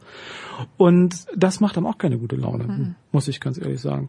Ähm, und ich habe auch da gelernt, ich dachte, also ich hatte ja auch immer das Beispiel, das kannte ich schon früher aus diesen ganzen D-Sock-Politik, weißt du ja, aus diesen ganzen Diskussionsgruppen, die es ja noch gab, als das Internet noch keine Bilder hatte, sondern nur äh, Textzeilen quasi dachte ich, ich kenne das auch alles schon. Was mich, glaube ich, nochmal neu erschüttert hat, ist das Umfassendere. Also dass, dass, ähm, dass, dass mehr Menschen, also immer mehr Menschen sich daran beteiligen und dass das ähm, vielleicht dadurch, äh, also mh, wie soll ich sagen, also dass es mich noch mehr erschreckt, welche Wellen es dann in irgendeiner Form schlagen kann und wie die Leute einfach zueinander finden. Und zwar nicht nur die Besten.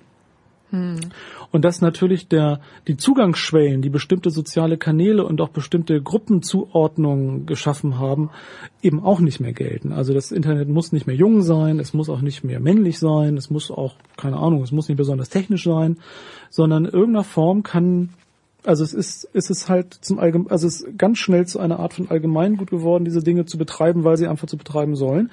Und dann sondern die Leute das ab, was sie so absondern. Und was mich nach wie vor fasziniert, da sind wir dann wieder bei dem Thema Privatheit und Öffentlichkeit.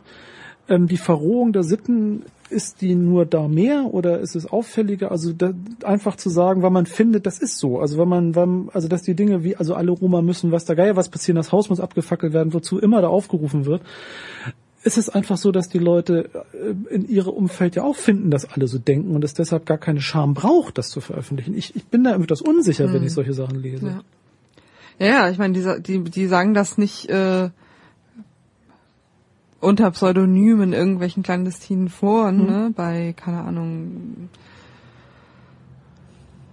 fällt mir jetzt gar nicht ein, wie, wie das Ding heißt, aber ähm, sondern auf Facebook, da wo, da, wo alle ihre Freunde, Verwandten, Kollegen das lesen können, was sie da so von sich absondern. Und was dann auch irgendwie so ist, was in Ordnung ist. Oder in Kurzform bei Twitter, wo auch jeder irgendwas zu schreiben kann unter dem passenden Hashtag. Und da muss ich schon sagen, bin ich, ähm, also ich habe diese Kommentarfunktion, also ich habe die wirklich über Jahre ignoriert und ich bin durch hier äh, dieses dieses Hatre ähm, Org drauf gekommen, weil wie läuft das Ding eigentlich? Läuft das noch gut? Ja, ne? Ich habe da schon länger mehr drauf geguckt, aber das ist ein unendlicher Ja, Quell ja. von von äh, Wahnsinn. Und und ich muss sagen, es gruselt, es gruselt mich tatsächlich. Und ich habe mich dabei ertappt, das ist das mir und das ist mir sehr unangenehm. Also das ist mir auch das erste Mal wirklich seit Jahren passiert, dass ich selber was geschrieben habe. und da dachte ich, warum mache ich das? so weit ist es schon. So weit ist gekommen. es schon gekommen. Das ist auch. Hast du schon mal Kommentare unter Dinge geschrieben? Ja. Ja.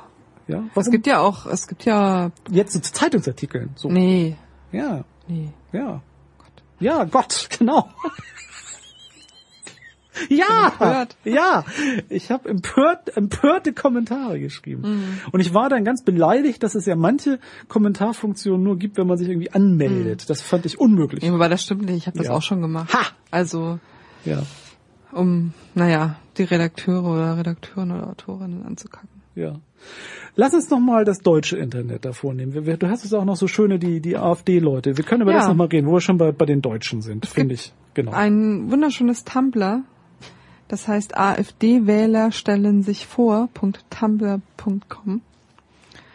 Und da werden Screenshots gesammelt von Facebook, von Twitter, von ähm, ja auch Sachen, die sozusagen bei dieser Seite direkt eingehen, wenn dann die AfD-Wähler das nicht so cool finden, dass es diese AfD-Wähler stellen sich vor Seite gibt, die naja, so ein bisschen zeigen, wessen Geisteskind diese Leute sind. Zum Teil auch einfach zeigen, dass die der deutschen Sprache nicht so ganz mächtig sind und Klar. sehr lustige Rechtschreibfehler und Vertipper haben. Aber das finde ich jetzt nicht, also das ist ähm, ja nicht der Punkt, aber auch sozusagen, um welche, also welche Diskurse die ganze Zeit reproduziert Mhm. werden. Dinge löschen, Zensur ist wie ins Lager stecken und also so auch die ganze Zeit in so einer sehr aufgeheizten Es gehört immer, also das ist auch eine sehr schöne, also in, nicht wirklich nur speziell deutsch, aber in der deutschen Bürgerrhetorik immer das Abopfer zu sein. Also der weiße Mittelstandsmann, der sich selber als Opfer von irgendwelchen Mächten findet, das gehört immer ganz, also konstru also muss so sein. Und diese diese AfDler sind alle verfolgt, das merkt man. Also von bösen Mächten wunderbar verfolgt. ähm, die Frage um, also also gut, wir müssen wir nicht, wir müssen sie nicht ernsthaft stellen, was für eine politische Einordnung oder Zuordnung die AfD hat, das kann man auch lassen. Wobei, was mich mehr erschreckt ist, also die ist, die FDP ist, wäre auch nicht anders. Ähm, sie ist vielleicht nicht ganz so dusselig in der Darstellung, weil sie etwas profes durchprofessionalisiert ist, wobei da kann man auch Zweifel haben. Nur ähm, diese Sammlung, das ist schon eine der netten Möglichkeiten, Internet lustig, ähm, lustig äh, zu nutzen es gab dagegen Debatten, ne? die fanden das nicht nett, dass sie zitiert waren. Warum eigentlich nicht? Ich meine, die schreiben das doch in der Öffentlichkeit, weil es dann in Kontext gesetzt wird. Ich wundere mich immer, was die Leute dann doof daran finden. Ja, ich glaube, sie denken dann halt auch wieder, da ist irgendwie die böse Macht, die sie verfolgt und die da systematisch Daten sammelt und es gibt aber Ja. keine andere böse Macht, die über die Linken systematisch Daten sammelt. Was sicherlich Also, nicht stimmt. Also sie können es ja, Ja. auch machen irgendwie theoretisch. Ich habe da, ich hab da gerade was Ja. gesehen, wo genau das irgendwie, ich versuche das gerade hier nochmal zu finden, ähm, gesagt wird. Ja, ist ein bisschen unübersichtlich, irgendwas mit einem Affen. Ähm, also so ne, dieses, warum gibt's eigentlich keinen linken Watch und das müsste doch jetzt auch mal jemand machen und warum habt ihr die Erlaubnis, über die AfD zu schreiben? Ja, genau. Der, der, die, der Wunsch nach einem geordneten Vereinsgefühl überall, wo die Mehrheit, wenn sie Mehrheit ist, alles bestimmt. Die Mehr Demokratie ist, wenn die Mehrheit alles bestimmt. Das, das ist, glaube ich, das, was mich an diesen AfD-Krams oder auch bei vielen anderen freien Wählervereinigungen und ich muss es dazugeben, auch bei den Piraten immer so erschreckt, dass die Vorstellung da ist, Demokratie bedeutet, dass die Mehrheit dann alles bestimmt. Also Demokratie ist, wenn die Mehrheit alles bestimmt. Und das finde ich immer wieder erschreckend. Und die, und dass das ein Diskurs ist, der sich überall wiederfindet. Demokratie ist, wenn die Mehrheit alles bestimmt. Das sei dann demokratisch. Und wenn die Mehrheit alles bestimmt, ist es demokratisch. Und dass die eigentliche Idee, nämlich der, des Schutzes von Minderheiten, des Rechts anders zu sein als die Mehrheit, dass das keinerlei Rolle spielt in den ganzen Debatten. Und darum sind sie dann alle so schnell wieder beieinander in der Flachheit der Ebene, also in den Forderungen, weil sie alle der Auffassung sind, sie müssen nur die Mehrheit haben, dann wird schon richtig sein, weil sie sind die Richtigen. Ich finde das sehr seltsam. Natürlich gehört das Ganze wieder das Deutsche, das alles andere ist Fremde, ist fremd und deshalb mögen wir das nicht. Die Amerikaner sind böse, Europa ist böse, der Euro ist böse, das ist alles böse. Das gehört natürlich auch alles konstruierend dazu. Ähm, und sie haben eine Erfinderin des deutschen Internets, also des Internets überhaupt. Und das finde ich auch sehr unterhaltsam. Die meinte das auch ernst, denn das ist irgend so eine Das ist äh, eine, Frau, die in den 90ern halt so im Internetunternehmen gegründet hat und da mitgewirkt hat und die auch in, ich weiß nicht in welchem, mh, also so die Internet Governance ist ja so organisiert, dass dann auch einfach zum Beispiel Leute, die in Unternehmen lange mitgewirkt haben und Erfahrung haben, dann auch in so Gremien drin sitzen und dann zum Beispiel über sowas wie Domain Rechtsfragen ja. auch Ja, ja. entscheiden und so. Mhm. Da war die halt auch sehr aktiv und die ist jetzt wohl seit ein paar Jahren in, in Texas irgendwie angesiedelt und so und wird jetzt halt plakatiert von der AfD als die Erfinderin des deutschen Internets. Und das die ist- sie ja also sozusagen Ja, als ja. netzpolitische Kompetenz äh, mit am Start haben. Es ist ein bisschen ulkig irgendwie und seltsam. und seltsam. Also was ich, ja, Also was, was glaube ich mir vor allen Dingen noch mal mehr ins Auge gesprungen ist bei dem, bei diesem AfD-Wähler-Ding, bei diesem Tumblr ist tatsächlich, dass sich da jetzt alle sammeln, die Deutschland sozusagen als unterdrücktes und bedrohtes Ja. von außen Volk irgendwie ansehen. Während ich glaube insgesamt die Tatsache, dass Deutschland jetzt zum Beispiel in der Euro-Krise nicht ganz die schlechteste Position hat, sich ja schon auch im Diskurs so ein bisschen niedergeschlagen hat, gibt es halt diverse Leute, die das gar nicht sehen und denken, dass hier irgendwelche Widersprüche in dieser Gesellschaft sind, muss doch von einem Bösen von außen kommen. Und da ist jetzt halt die AfD die neue große. Wobei das eher als. Gimmick nebenan läuft, ne? So. Also, wir haben bald Bundestagswahl, fällt mir da gerade so ein, während wir darüber reden. Ich habe das ganz verdrängt, Ja. obwohl ich heute meine Briefwahlunterlagen beantragt habe. weil ich, du auch, ja. Ähm, dann nutzen, also die AfD können wir abhaken. Wir müssen noch mal ein letztes Mal, finde ich, über die Piraten Ja. reden. Die Piraten können vielleicht davon profitieren, dass es die AfD jetzt gibt, weil so ein paar von den Irren? Irren dahin abwandern. Das würde ich den netten Piraten wünschen. Also den netten, die es da auch gibt, dass sie sich mit den Leuten nicht mehr so viel abgeben müssen. Ja. Ähm, Also ich wünsche das immer netten Menschen, dass sie sich Ja. mit sowas nicht abgeben müssen. Aber warum sollte man als netter Mensch zu den Piraten gehen? Aber Ja, das ist eine andere Frage. Ja, ja. aber ansonsten, ja, Bundestagswahl Piraten sieht ja nicht so gut aus, ne? Nö. Also das war, als wir Ich hatte ja gedacht im, im ja. Frühjahr, dass wenn da noch mal was Großes passiert, sie noch mal Chancen haben. Es ist was Großes passiert und es hat nicht viel an der Situation geändert. Also daher. die FAZ hat ihnen nochmal einen Artikel geschenkt. Die waren ja sehr dabei, die Piraten eine längere Zeit zu hegen und zu pflegen. Es kommt mir auch so vor, dass der aktuelle Bedarf der Piraten, um Rot-Grün zu verhindern, nicht ganz so groß ist. Also, mein, also ich hatte immer den Eindruck, also sowas wie Piraten, Linkspartei oder wer immer so gerade dran ist, hatte bei den letzten Wahlen immer viel Aufmerksamkeit bekommen, weil man auf Biegen und Brechen Rot-Grün verhindern wollte. Das machen, macht die SPD halt jetzt. Ne? Das macht die Job. SPD alleine, also mit dem Kandidaten, das ist klar. Und auch ansonsten, also das ist irgendwie aktuell nichts, was der Erwähnung wert ist. Also ich erinnere mich mit dran, dass vor fast vor acht Jahren oder so, als ähm, der Oskar Lafontaine ein mehrseitiges Interview im Spiegel bekommen hat, um zu erklären, wie böse die SPD ist, dachte ich auch, ja, der Kampf geht weiter. Egal. Also die Piraten müssen das nicht machen und auch Frau Weißband ist da nicht mehr so wichtig, dass sie dann in der FAZ Artikel Seiten geschenkt bekommt. Ähm, die Partei selber hat sich stillgelegt, hat man so ein bisschen den Eindruck in den letzten Monaten. Ne? Also vom Hyperventilierten zu allem irgendwie auftreten ist ging über diese Ponada-Debatte, die irgendwie total sinnlos war, zu ihrem neuen Vorsitzenden, der, keine Ahnung, das alles Ja. Also die professionalisiert. neue politische Geschäftsführerin, ja, die taucht ja schon immer mal wieder auf. Ja. Katharina Nockum heißt die. Die macht aber auch viel Basisarbeit, glaube ich. Hm. Die ist dann bei so Crypto-Partys, wo die Leute Verschlüsselung lernen und so. Also es ist jetzt vielleicht nicht das, was man vor einer Bundestagswahl erwarten würde, aber vielleicht tatsächlich am Ende doch die sinnvollere Arbeit. Keine Ahnung. Ähm, ja. Das ist die alte Debatte, ne, von der Hype-Partei, also der Wählerpartei, die halt auf so einer, auf so einer Welle surft, dass es gerade angesagt ist. Die AfD hatte die ja versucht zu haben. Es hat sich irgendwie, ptsch, hat zu früh irgendwie die Schaumkrone gegeben.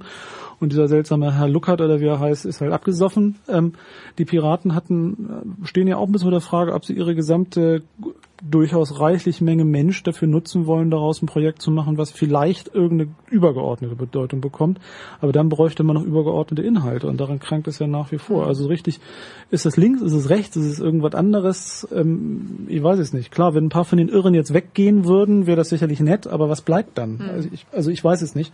Das könnte halt einen Raum schaffen, um tatsächlich diese Inhaltsfrage nochmal anders anzugehen.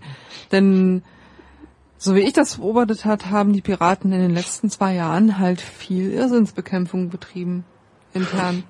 Das haben, ja, also Das ich, hat unglaublich viele ja, Kräfte gebündelt. ja, ja, glaube mir, ich kenne Parteien ja auch durch eigene Tätigkeit. Irrsinnsbekämpfung ist ein fester Bestandteil jeder Partei. Ja, also, das glaube ich sehr, sehr gerne. und ich glaube ja, dass die Zahl der Irrsinnigen eine absolute Größe ist, unabhängig von der Größe der Partei. Und das ist bei kleinen Parteien echt ein Problem.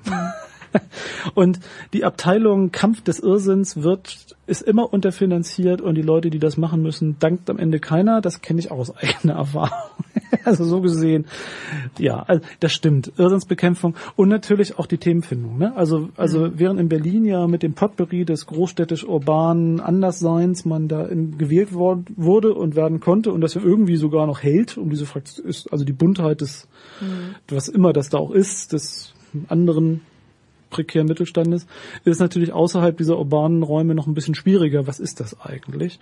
Denn freie Wählervereinigungen, die kennen wir, die tendieren nicht gerade zu fortschrittlichen, dauerhaften irgendwas, mhm. sondern das ist meistens einfach gruselig, chauvinistischer Schweinkram. Keine Ahnung. Ist man wird das sehen, also da, wir müssen uns, glaube ich, keine Sorgen machen, dass man im Bundestag sich mit solchen Leuten beschäftigen muss. Das finde ich persönlich ja sehr beruhigend, so gesehen. Die Grünen, was halten wir denn von den Grünen unter netzpolitischer Sicht? Da, da machen, glaube ich, ein paar Leute ganz gut ihre Arbeit. Also so. Es war ja vor ein paar ähm, Monaten, dass alle bei dem Thema dran sein mussten, aber die Grünen irgendwie. Jetzt hier bei. Bei, bei, bei, nee, bei Piratensachen. Also als Piraten kamen, mussten noch alle plötzlich ja, sagen, wir auch. sind doch da sehr dran. Ja. Das, äh, also. Sind sie? Also sind sie, ja, sind sie auf jeden Ach. Fall. Sind sie auch äh, in einem Ausmaß, wo die die Linkspartei und die SPD-Leute sagen, die spülen sich ja ganz schön auf, wir machen doch auch was. Mhm. So. Aha. Also die haben da schon so diese digitale Bürgerrechtsgeschichte, wie auch Beckedahl immer sagt, dem ja immer so gesagt wird, das ja. ist eigentlich ein Grüner, ist er ja auch irgendwie, aber wurscht so. Ja. Da, also die machen machen viel irgendwie. Die machen auf EU-Ebene viel, die das Datenschutzgeschichte dort. Da ist er immer da vorne ähm, weg. So.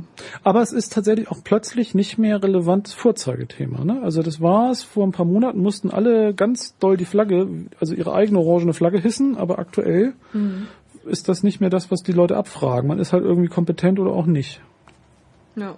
Ja, und die Linkspartei würde gerne, also da gibt es welche, die gerne, ja. Sachen machen und die ja. gerne mehr machen würden, aber das Thema ist insgesamt in der Gesamtpartei noch nicht angekommen.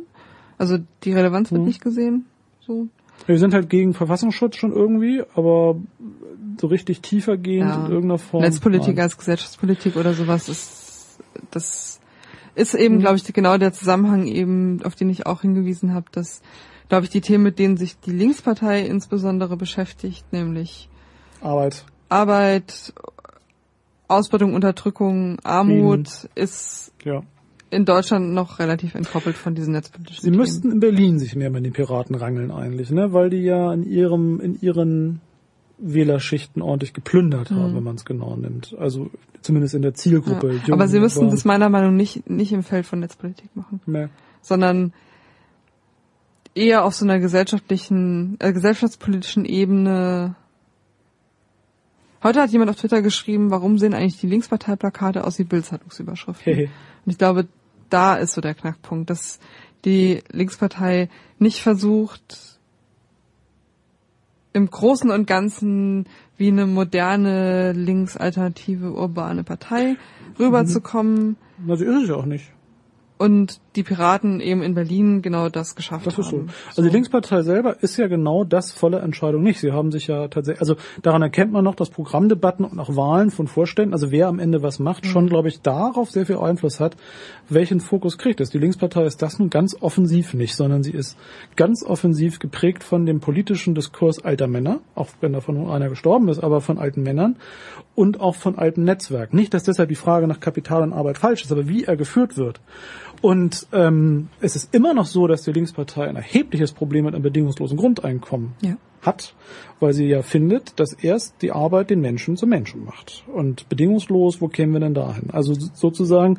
da sind sie nun ganz oldschool, dass der Mensch einen Zweck zu erfüllen hat. Und wenn er nicht weiß, muss ihm das halt jemand erklären. Also das ist nicht gerade ein mhm. überbordend freiheitliches, liberales genau. Menschenbild. Und ich glaube, an der ja, Stelle ja. verlieren sie halt ja. irgendwie in Städten wie Berlin, oder haben sie, das ist jetzt vielleicht auch nicht mehr so, Wähler an die Piraten, Wählerinnen an die Piraten, nicht in der Netzpolitik. Nee, das ist nicht relevant. Und woanders. So. Wenn man sich die Netzpolitik-Sachen hm. aber anguckt, wird man mit Erstaunen oder weniger Erstaunen feststellen, dass da zumindest aus der Bundestagsfraktion eigentlich immer relativ coole Sachen kommen. Das liegt so. vielleicht daran, wer zuständig ist dafür. Ja, ne? Weil, halt, ja, ja, genau. Ja. Petra Sitte ja, und klar. so, die machen ganz sind klug und arbeitsam und wissen, was sie tun und haben ja. auch gute Mitarbeiter, ja klar. Also das ist schon die bessere Besetzung, nicht irgendwelche Westgurken, die da über so ein über so ein Lafontaine-Spusi-Mandat irgendwo hingekommen sind. Dann haben wir meine Partei, meine heißgeliebte Sozialdemokratie. Auch da muss ich sagen, hält sich in Grenzen. Ne? Muss man nicht so, also so, ja, auch wenn Sozialdemokratie kommt immer noch nicht. Was heißt, sie kommen nicht? Die haben einfach gesagt, sie wollen die Vorratsdatenspeicherung. So. ja Und damit Sie wollen sind sie eigentlich gegen- netzpolitisch, also durch. durch. sind sie. Sie wollen auch den Sie starken Staat. weniger, aber ja, aber sie wollen sie? sie? wollen Punkt. auch eine aktive Polizei, sie wollen eine aktive Außen, sie wollen Staat, Autorität, Ordnung dabei sein. Transatlantik, ganz wichtig, also an der Seite Amerika stehen. Und zwar nicht nur, wenn es passt, sondern auch in der Gesamtidee der West zu, da kommt ja schon zusammen einiges. Mhm. Und letztendlich sind der Sozialdemokratie Freiheitsrechte auch immer ein bisschen obskur. Immer schon gewesen. Also schon irgendwie, aber für wen und was und warum und grundsätzlich. Ähm, und irgendwie egal. Also ich, für ich habe es abgebucht unter das ist irgendwie egal diesmal. Der Wahlkampf, dieser Spitzen, alles wurscht, ist irgendwie durchgebucht. Also an Dummheit im Januar gestorben und seitdem nicht wieder auferstanden und das wird sich auch nicht mehr ändern. Lustig finde ich, dass die SPD ja tatsächlich ähm, wo, wo ich ja gedacht hätte, digital, digital, digital, den ähm, Haustürwahlkampf dieses Jahr noch als letzte Rettung versucht. Also nicht das zielgerichtete Anmailen und das kriegen sie irgendwie nicht hin, also nicht dieses, sondern den, den Schrotschuss Haustürwahlkampf. Also nicht wie in den USA, wo alle gesagt haben, oh, mit großer Auswertung, wer wen besucht und wer welche Mail bekommt, sondern dass fünf Millionen Türen geklingelt werden sollen bis Mitte September. Da war ich auch überrascht über so viel äh, analoge Ja, spannend. Was man glaube ich auch unterschätzt, ist, dass so ein so ein krasser Online-Wahlkampf, wie das in den USA mittlerweile gemacht wird. Also gerade von Ja. Obama, da waren Ja. ja die Republikaner auch bei weitem nicht so weit, dass das auch Geld kostet.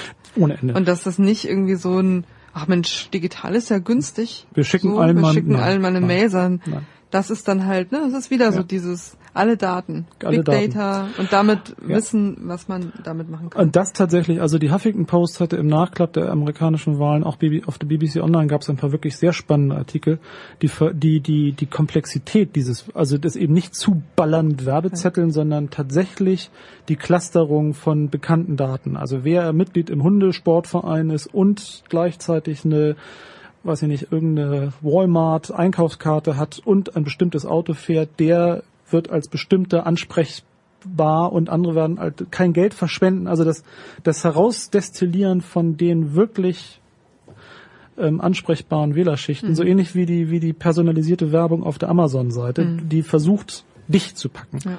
Und das hat richtig Geld gekostet, ja. Und das kann aber Und, es, funktionieren. wenn, und wenn es schief geht, geht es natürlich richtig schief. Das muss man fairerweise auch noch sagen. Entschuldigung. Also das ist etwas, wenn es klappt, klappt es Ja. gut.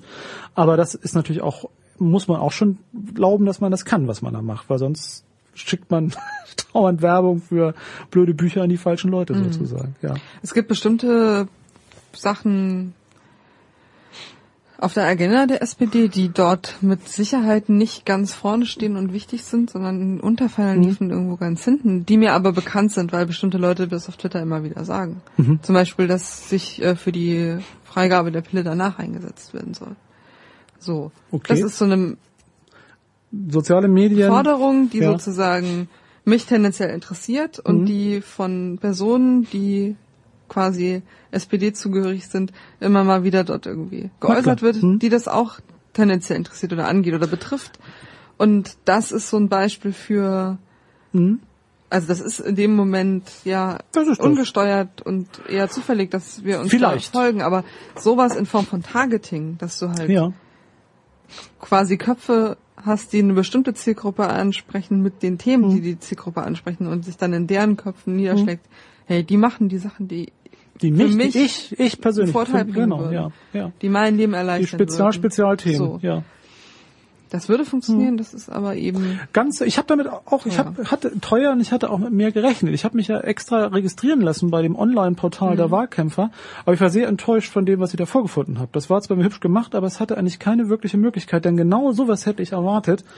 Ähm, Freiwillige zu requirieren, die ähm, im Auftrag der guten Sache unterwegs sind, um über ihre Twitter, was auch immer, also über ihren Zugang, über, über das zu bearbeiten. oder an der Haustür oder beim Bier. Also bei der Haustür auch, klar. Also das hätte ich, hätte jetzt, ich könnte jetzt in Bergedorf rummarschieren für für ne, die SPD, das ist mir dann doch zu blöde, aber aber tatsächlich diese Spezial Spezialthemen, denn gepaart mit der Idee von vielen Leuten, dass ja sowieso die großen Sachen nicht zu ändern sind, also da kann man nichts bei machen, mhm. sind ja die Spezial Spezialthemen plötzlich die, die den wesentlichen Unterschied noch machen und die es ja vielleicht auch wirklich machen. Also die für das eigene Leben deutlich mehr ausmachen. Ab die Frage, ob die NSA meine E-Mails mitliest, mhm. ist vielleicht für mich die Frage, ob die Pille danach freigegeben ist, ob gleichgeschlechtliche Ehen erlaubt sind, viel relevanter in meinem echten Leben und deshalb viel mir mehr am Herzen als alles andere auf der Welt. So, das ist etwas, was ich auch vermisst habe. Das hätte ich erwartet eigentlich als moderneren Wahlkampf. Gut, vielleicht findet es ja eine Haustür statt, aber das ansonsten, es geht unter in einem groß Allgemeingewäsch. Und das leitet dann über zu der allgemeinen Gewäsch-Wahlkampfverteilung der CDU. Die es schafft, an jedem Thema vorbei irgendwas zu machen. Also die, es gab ja vor, Mon ja, vor Monaten hätte ich ja gedacht, dass selbst dieses Piratengeklaube da mit, mit, mit Netz oder so sie erwischt, wegen, wegen Unmodernität abgeschaltet. Also wie sagte die Kanzlerin, wir kennen uns noch nicht so gut aus mit dem Internet oder wir haben es noch nicht so lange. Neuland. Neuland, genau. Aber das ist auch völlig egal. Also das erwischt da auch keinen. Das macht nix. Also, mhm. es ist auch nicht, ist auch nicht schlimm, weil das für, also für viele Leute in Deutschland eine anknüpfbare Aussage ist. Es ist Neuland, das stimmt. Also das ist so. Ich glaube, der typische CDU-Wähler findet das tatsächlich so. Und das ist auch nicht peinlich, das zu sagen. Warum auch? Also das, das, da lachen nur die drüber, die eh nicht CDU wählen, also die Mutti eh nicht wählen, wie es ja. so schön heißt. Ähm, und es gibt auch keinerlei Aufgeregtheit in irgendeiner Form, sich mit dem Thema auseinanderzusetzen, und man findet, dass es einem auch egal ist. So. Ich so, habe sowieso den Eindruck, ja. dass die CDU gerade ganz gechillt diese Sache so durchzieht. Ja, das ist die Hoffnung des Aussitzens, weil jede Debatte, die man führen müsste, ähm, verheerend wird. Also die Debatte, die man führen müsste, würde zu der Frage Deutschland, Deutschland zuerst oder eben doch nicht führen und das kann die CDU nicht gebrauchen. Also die mhm. Frage um, was macht man mit der Europäischen Währungsunion, wenn man sie ernsthaft führt, die Debatte führt zu der Frage, der hier erworbene Reichtum wo soll der hin und wer zahlt und wer zahlt nicht und so. Also das, alle Fragen werden verschoben und alle Fragen, die gestellt werden, werden verschoben. Die FDP haben wir noch. Herr Müller-Sörensen oder wie er heißt, so, so, wie auch ich kann es nicht aussprechen. Der wurde ja vom Podium, also mochte man ihn nicht so sehr. Die möchte ja sehr modern sein, die Partei, weil sie sehr modern sein möchte und weil sie ja sehr modern ist. Ja, aber die Bürgerrechtspartei. Ja. Ja, egal. Also ja. Jimmy Schulz finde ich ja immer wieder ein schönes Beispiel. Jimmy Schulz? Kennst du, kennst du Jimmy ich Schulz? Du musst Jimmy dir Schulz unbedingt, nicht. ihr müsst euch alle unbedingt Jimmy, Jimmy Schulzens Webseite angucken. Jimmy Schulzens Webseite, ähm, ja. Der ist äh, Bundestagsabgeordneter. Der ist FDP. Bundestagsabgeordneter? Ja. Mein Gott. Aus Bayern, glaube ich. Na gut, das äh, entschuldigt mich, dass ich ihn nicht kenne. Jimmy Schulz, der mhm. heißt, kommt der aus dem Osten oder warum heißt der so? Das weiß ich gar nicht. Vielleicht heißt er eigentlich Johannes oder so. Ja, das Aber das, das ist, glaube ich, auch so ein Transatlantiker. Der ist. Ja. Und Jimmy ist, ich guck gleich mal hier mit meinem, ne, ich suche mal Jimmy. Mhm. Jimmy Schulz. ja. Oh, Politiker, Breisgau. Ja, Jimmy Schulz. Ah, Breisgau, okay. Aber ja. wo ist denn das Ding? Da, der hatte nämlich bis, ah, da kommt er, da kommt er. Alles klar. Guck, hier. Der kommt auf dieser Webseite so angelaufen, animiert und erklärt dann durch so Zeigegesten, wo im Menü man welche Sachen finden kann. Das ist ja geil. Super. Und Jimmy Schulz ist halt so einer, der im Bundestag dann die Reden zu netzpolitischen Sachen für die FDP hält und dann immer so sein, sein, ähm, sein Laptop vorne aufs Rednerpult steht und davon abliest ja. und dann hinten so Sticker von so Hackerorganisationen hat. Und dann aber mit seinem Anzug und mit seinen gelben Locken da steht. Wunderbar. Okay, der, auch der ist an mir vorbeigezogen, Jimmy Schulz. Gut, ansonsten auch eine Partei, die für uns natürlich ja, irgendwie egal ist. Also ich glaube, die haben ja. halt quasi ja. aus diversesten Gründen das sozusagen in der Netzgemeinde auch eh schon lange verkackt so. Es mag da sicherlich mhm. so ein paar Leute geben, die halt Start Startups haben und so weiter und so fort ja, und dann vielleicht dann noch eine Affinität für sowas, aber im Großen und Ganzen Nö, und was dann aber sozusagen gerade in der Koalition mit der CDU tatsächlich passiert, ist nochmal eine andere Sache. Also ja.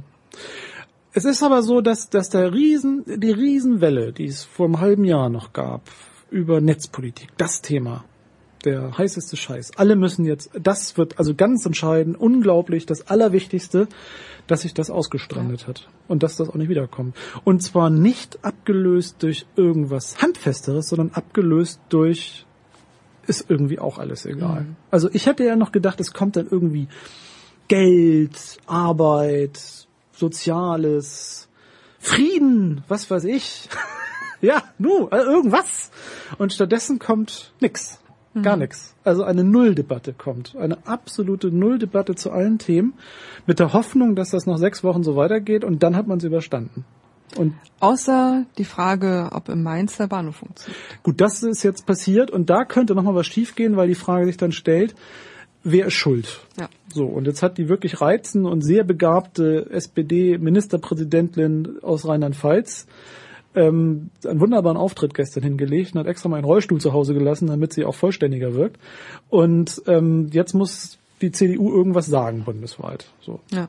Aber es ist merkwürdig, dass das dann das Wahlkampfthema wird, finde ich. Also klar, das ist eine interessante Diskussion, wo viele Sachen sich auch, oder einige Sachen sich kristallisieren, ne, so dieses Privatisierung, Einsparung Genau, und, und- so weiter und so fort, aber eigentlich auch nur ein kleiner Ausschnitt und ja, es wundert mich auch so ein bisschen, dass da nicht viel passiert. Also was die Netzpolitik angeht, ich glaube, dass das so ein großes Thema war, lag daran, dass da diverse Sachen miteinander verknotet waren, die eigentlich getrennt voneinander zu behandeln Mhm. sind, nämlich die Frage Politik und Web 2.0.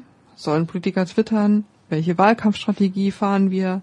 Machen wir es jetzt so wie Obama? Dann Netzpolitik im Sinne von Regulierung, wie viel Überwachung, welche Rolle spielen digitalen Medien, Mhm. Freiheitsrechte, Bürgerrechte etc. Ähm, also es war so ein, so ein und dann halt auch so dieses digitale Öffentlichkeit, plötzlich reden Leute über Politik miteinander, die sich gar nicht am Stammtisch Und treffen wie das und so. hier stand hier, die, die, was war das hier in, in die, die, die Freiheitsutopie, ne? Hier, das Freiheitsversprechen. Genau. Das Und Freiheitsversprechen. Das verknotete sich so miteinander und das macht auch an vielen Stellen Sinn, Mhm. diese Verbindungen zu ziehen, sind aber eigentlich auch unterschiedliche Themen. ja. Und Ähm, sind, wenn man sie weiter diskutiert, sofort wieder auseinandergerissen. Genau. Ja. Und die sind, glaube ich, mittlerweile auseinandergerissen, was nicht nur schlecht ist, aber das führt dazu, dass das Thema insgesamt, dass es eher drei kleinere Themen sind. Mhm.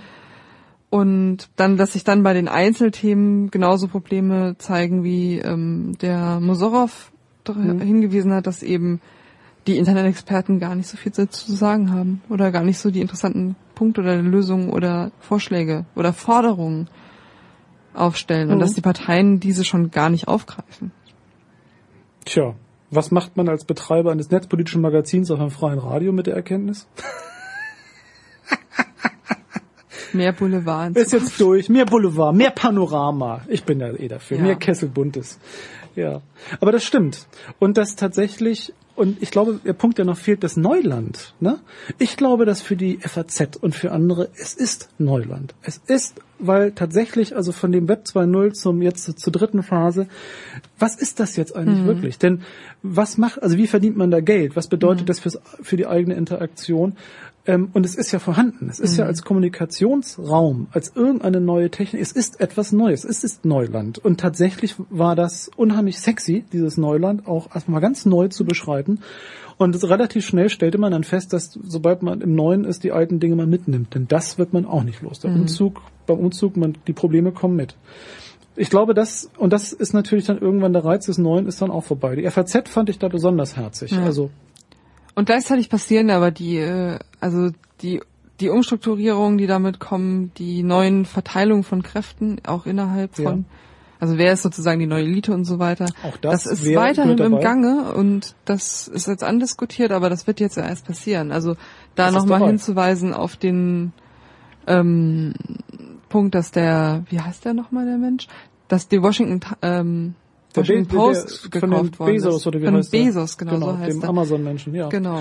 Das ist, Das ist, ja in eine dem. Zusammenhang eine ganz interessante Und Sache. ja. also das tatsächlich der der Amazon Eigentümer, Gründer, Besitzer, Mehrheitseigner, was nicht Großaktionär, also sein privates Geld investiert in in ein Printprodukt, das das vor wenigen Jahren noch 500 Millionen irgendwie wert war und jetzt für ein Apfel und Ei weggegeben wird zum Freundschaftspreis, wie man lesen konnte, weil er die Eigentümer auch kennt, ohne zu wissen, was er damit eigentlich aktuell, also keinen festen Plan hat, aber sozusagen eine Idee, das muss doch irgendwie gehen. Also man muss doch den Content und die neue Technik so zusammenbringen, dass es ein businessfähiges Modell bleibt und das, daran besteht zumindest, wenn ich die Zeitungsartikel richtig lese, kein Zweifel, dass schon auch ein Interesse am ernsthaften Content, am Inhalt besteht. Also aus Ja. so einer Art altruistisch Mäzenatentum, aber schon übertragen. Also das ist hochspannend. Was Und die passiert. Reaktion darauf in der Öffentlichkeit, das heißt von Ja. eigentlich den Betroffenen, nämlich Ja. den Journalisten und Journalistinnen, wären vor fünf Jahren noch panisch gewesen Ja. und Untergang des Abendlandes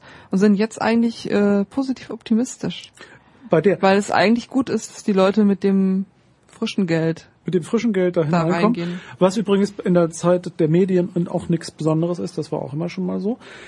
Und im Alternative dazu den Springer Verlag, der einfach einen Großteil seines ehemaligen Kerngeschäftes, nämlich Zeitungen zu machen, unter anderem die Gründungszeitung des Verlages, nämlich das Hamburger Abendblatt, zusammen mit der Bergedorfer Zeitung und Regionalzeitung en bloc an ein Verlagshaus verkauft, weil sie finden damit, das ist nichts mehr. Ohne wirklich zu wissen, also tatsächlich ohne zu wissen, was sie eigentlich alternativ machen. So, also sie haben da zwar ihren Springer-Chefredakteur ein Jahr in der USA irgendwie durch die Gegend äh, wildern lassen, aber außer einer Idee, dass man jetzt für Bildzeitung Internet Geld zahlt, hat er nicht viel mitgebracht und eine bessere Frisur, ja. Aber das ist auch alles. Ja, ja, also das tatsächlich ist auch etwas, was erst gerade anfängt, wo eine neu, wo was Neues passiert und wo tatsächlich die technische Revolution und die Bedienbarkeit auch neue Folgen hat. Also so gesehen müssen wir vielleicht doch nicht nur ein Kessel buntes und Panorama machen, sondern können auch noch andere Dinge machen. Wir werden das sehen. So, jetzt sind wir durch. Jetzt konnte ich gar nicht mehr meine Selbstverbesserungs-Apps irgendwie einbringen, weil ich plötzlich per Bundestagswahl gelandet bin. Aber die spare ich mir noch auf, denn das tollere Ich war das Thema, was ich noch hatte, nämlich die vielen Apps, die es gibt, um der Herausforderung zu kommen. Denn der Mensch muss sich verbessern, damit er mit der Maschine, äh, mit der Maschine mithalten kann, sagt hier wirklich so ein Vertreiber von solchen Apps. Die Möglichkeit, sich selber mehr zu, mehr aus sich zu machen. Also die Notwendigkeit, um bestehen zu können im Konkurrenzkampf. Das ist schön. Da machen wir das nächste Mal was Ja, Größeres drüber. das finde ich sagen. gut. Das freut mich. Das war nämlich auch aus der Zeit im Restaurant. Guten Appetit, als ich auf meinen schlechten rote Betesalat wartete. So, damit sind wir für heute durch. ne? Schön. Schön. Ähm, zum Schluss noch etwas Musik und wahrscheinlich schaltet dann irgendjemand, der sich mit der Technik auskommt, äh, danach nach Berlin zu dieser seltsamen Sendung, die nach uns immer läuft, schätze ich. Man kann, wenn man hier live dabei ist oder so, noch weiterhören. Im Podcast natürlich nicht, weil da hören wir dann jetzt auf. Bis denne. Ciao. Tschüss.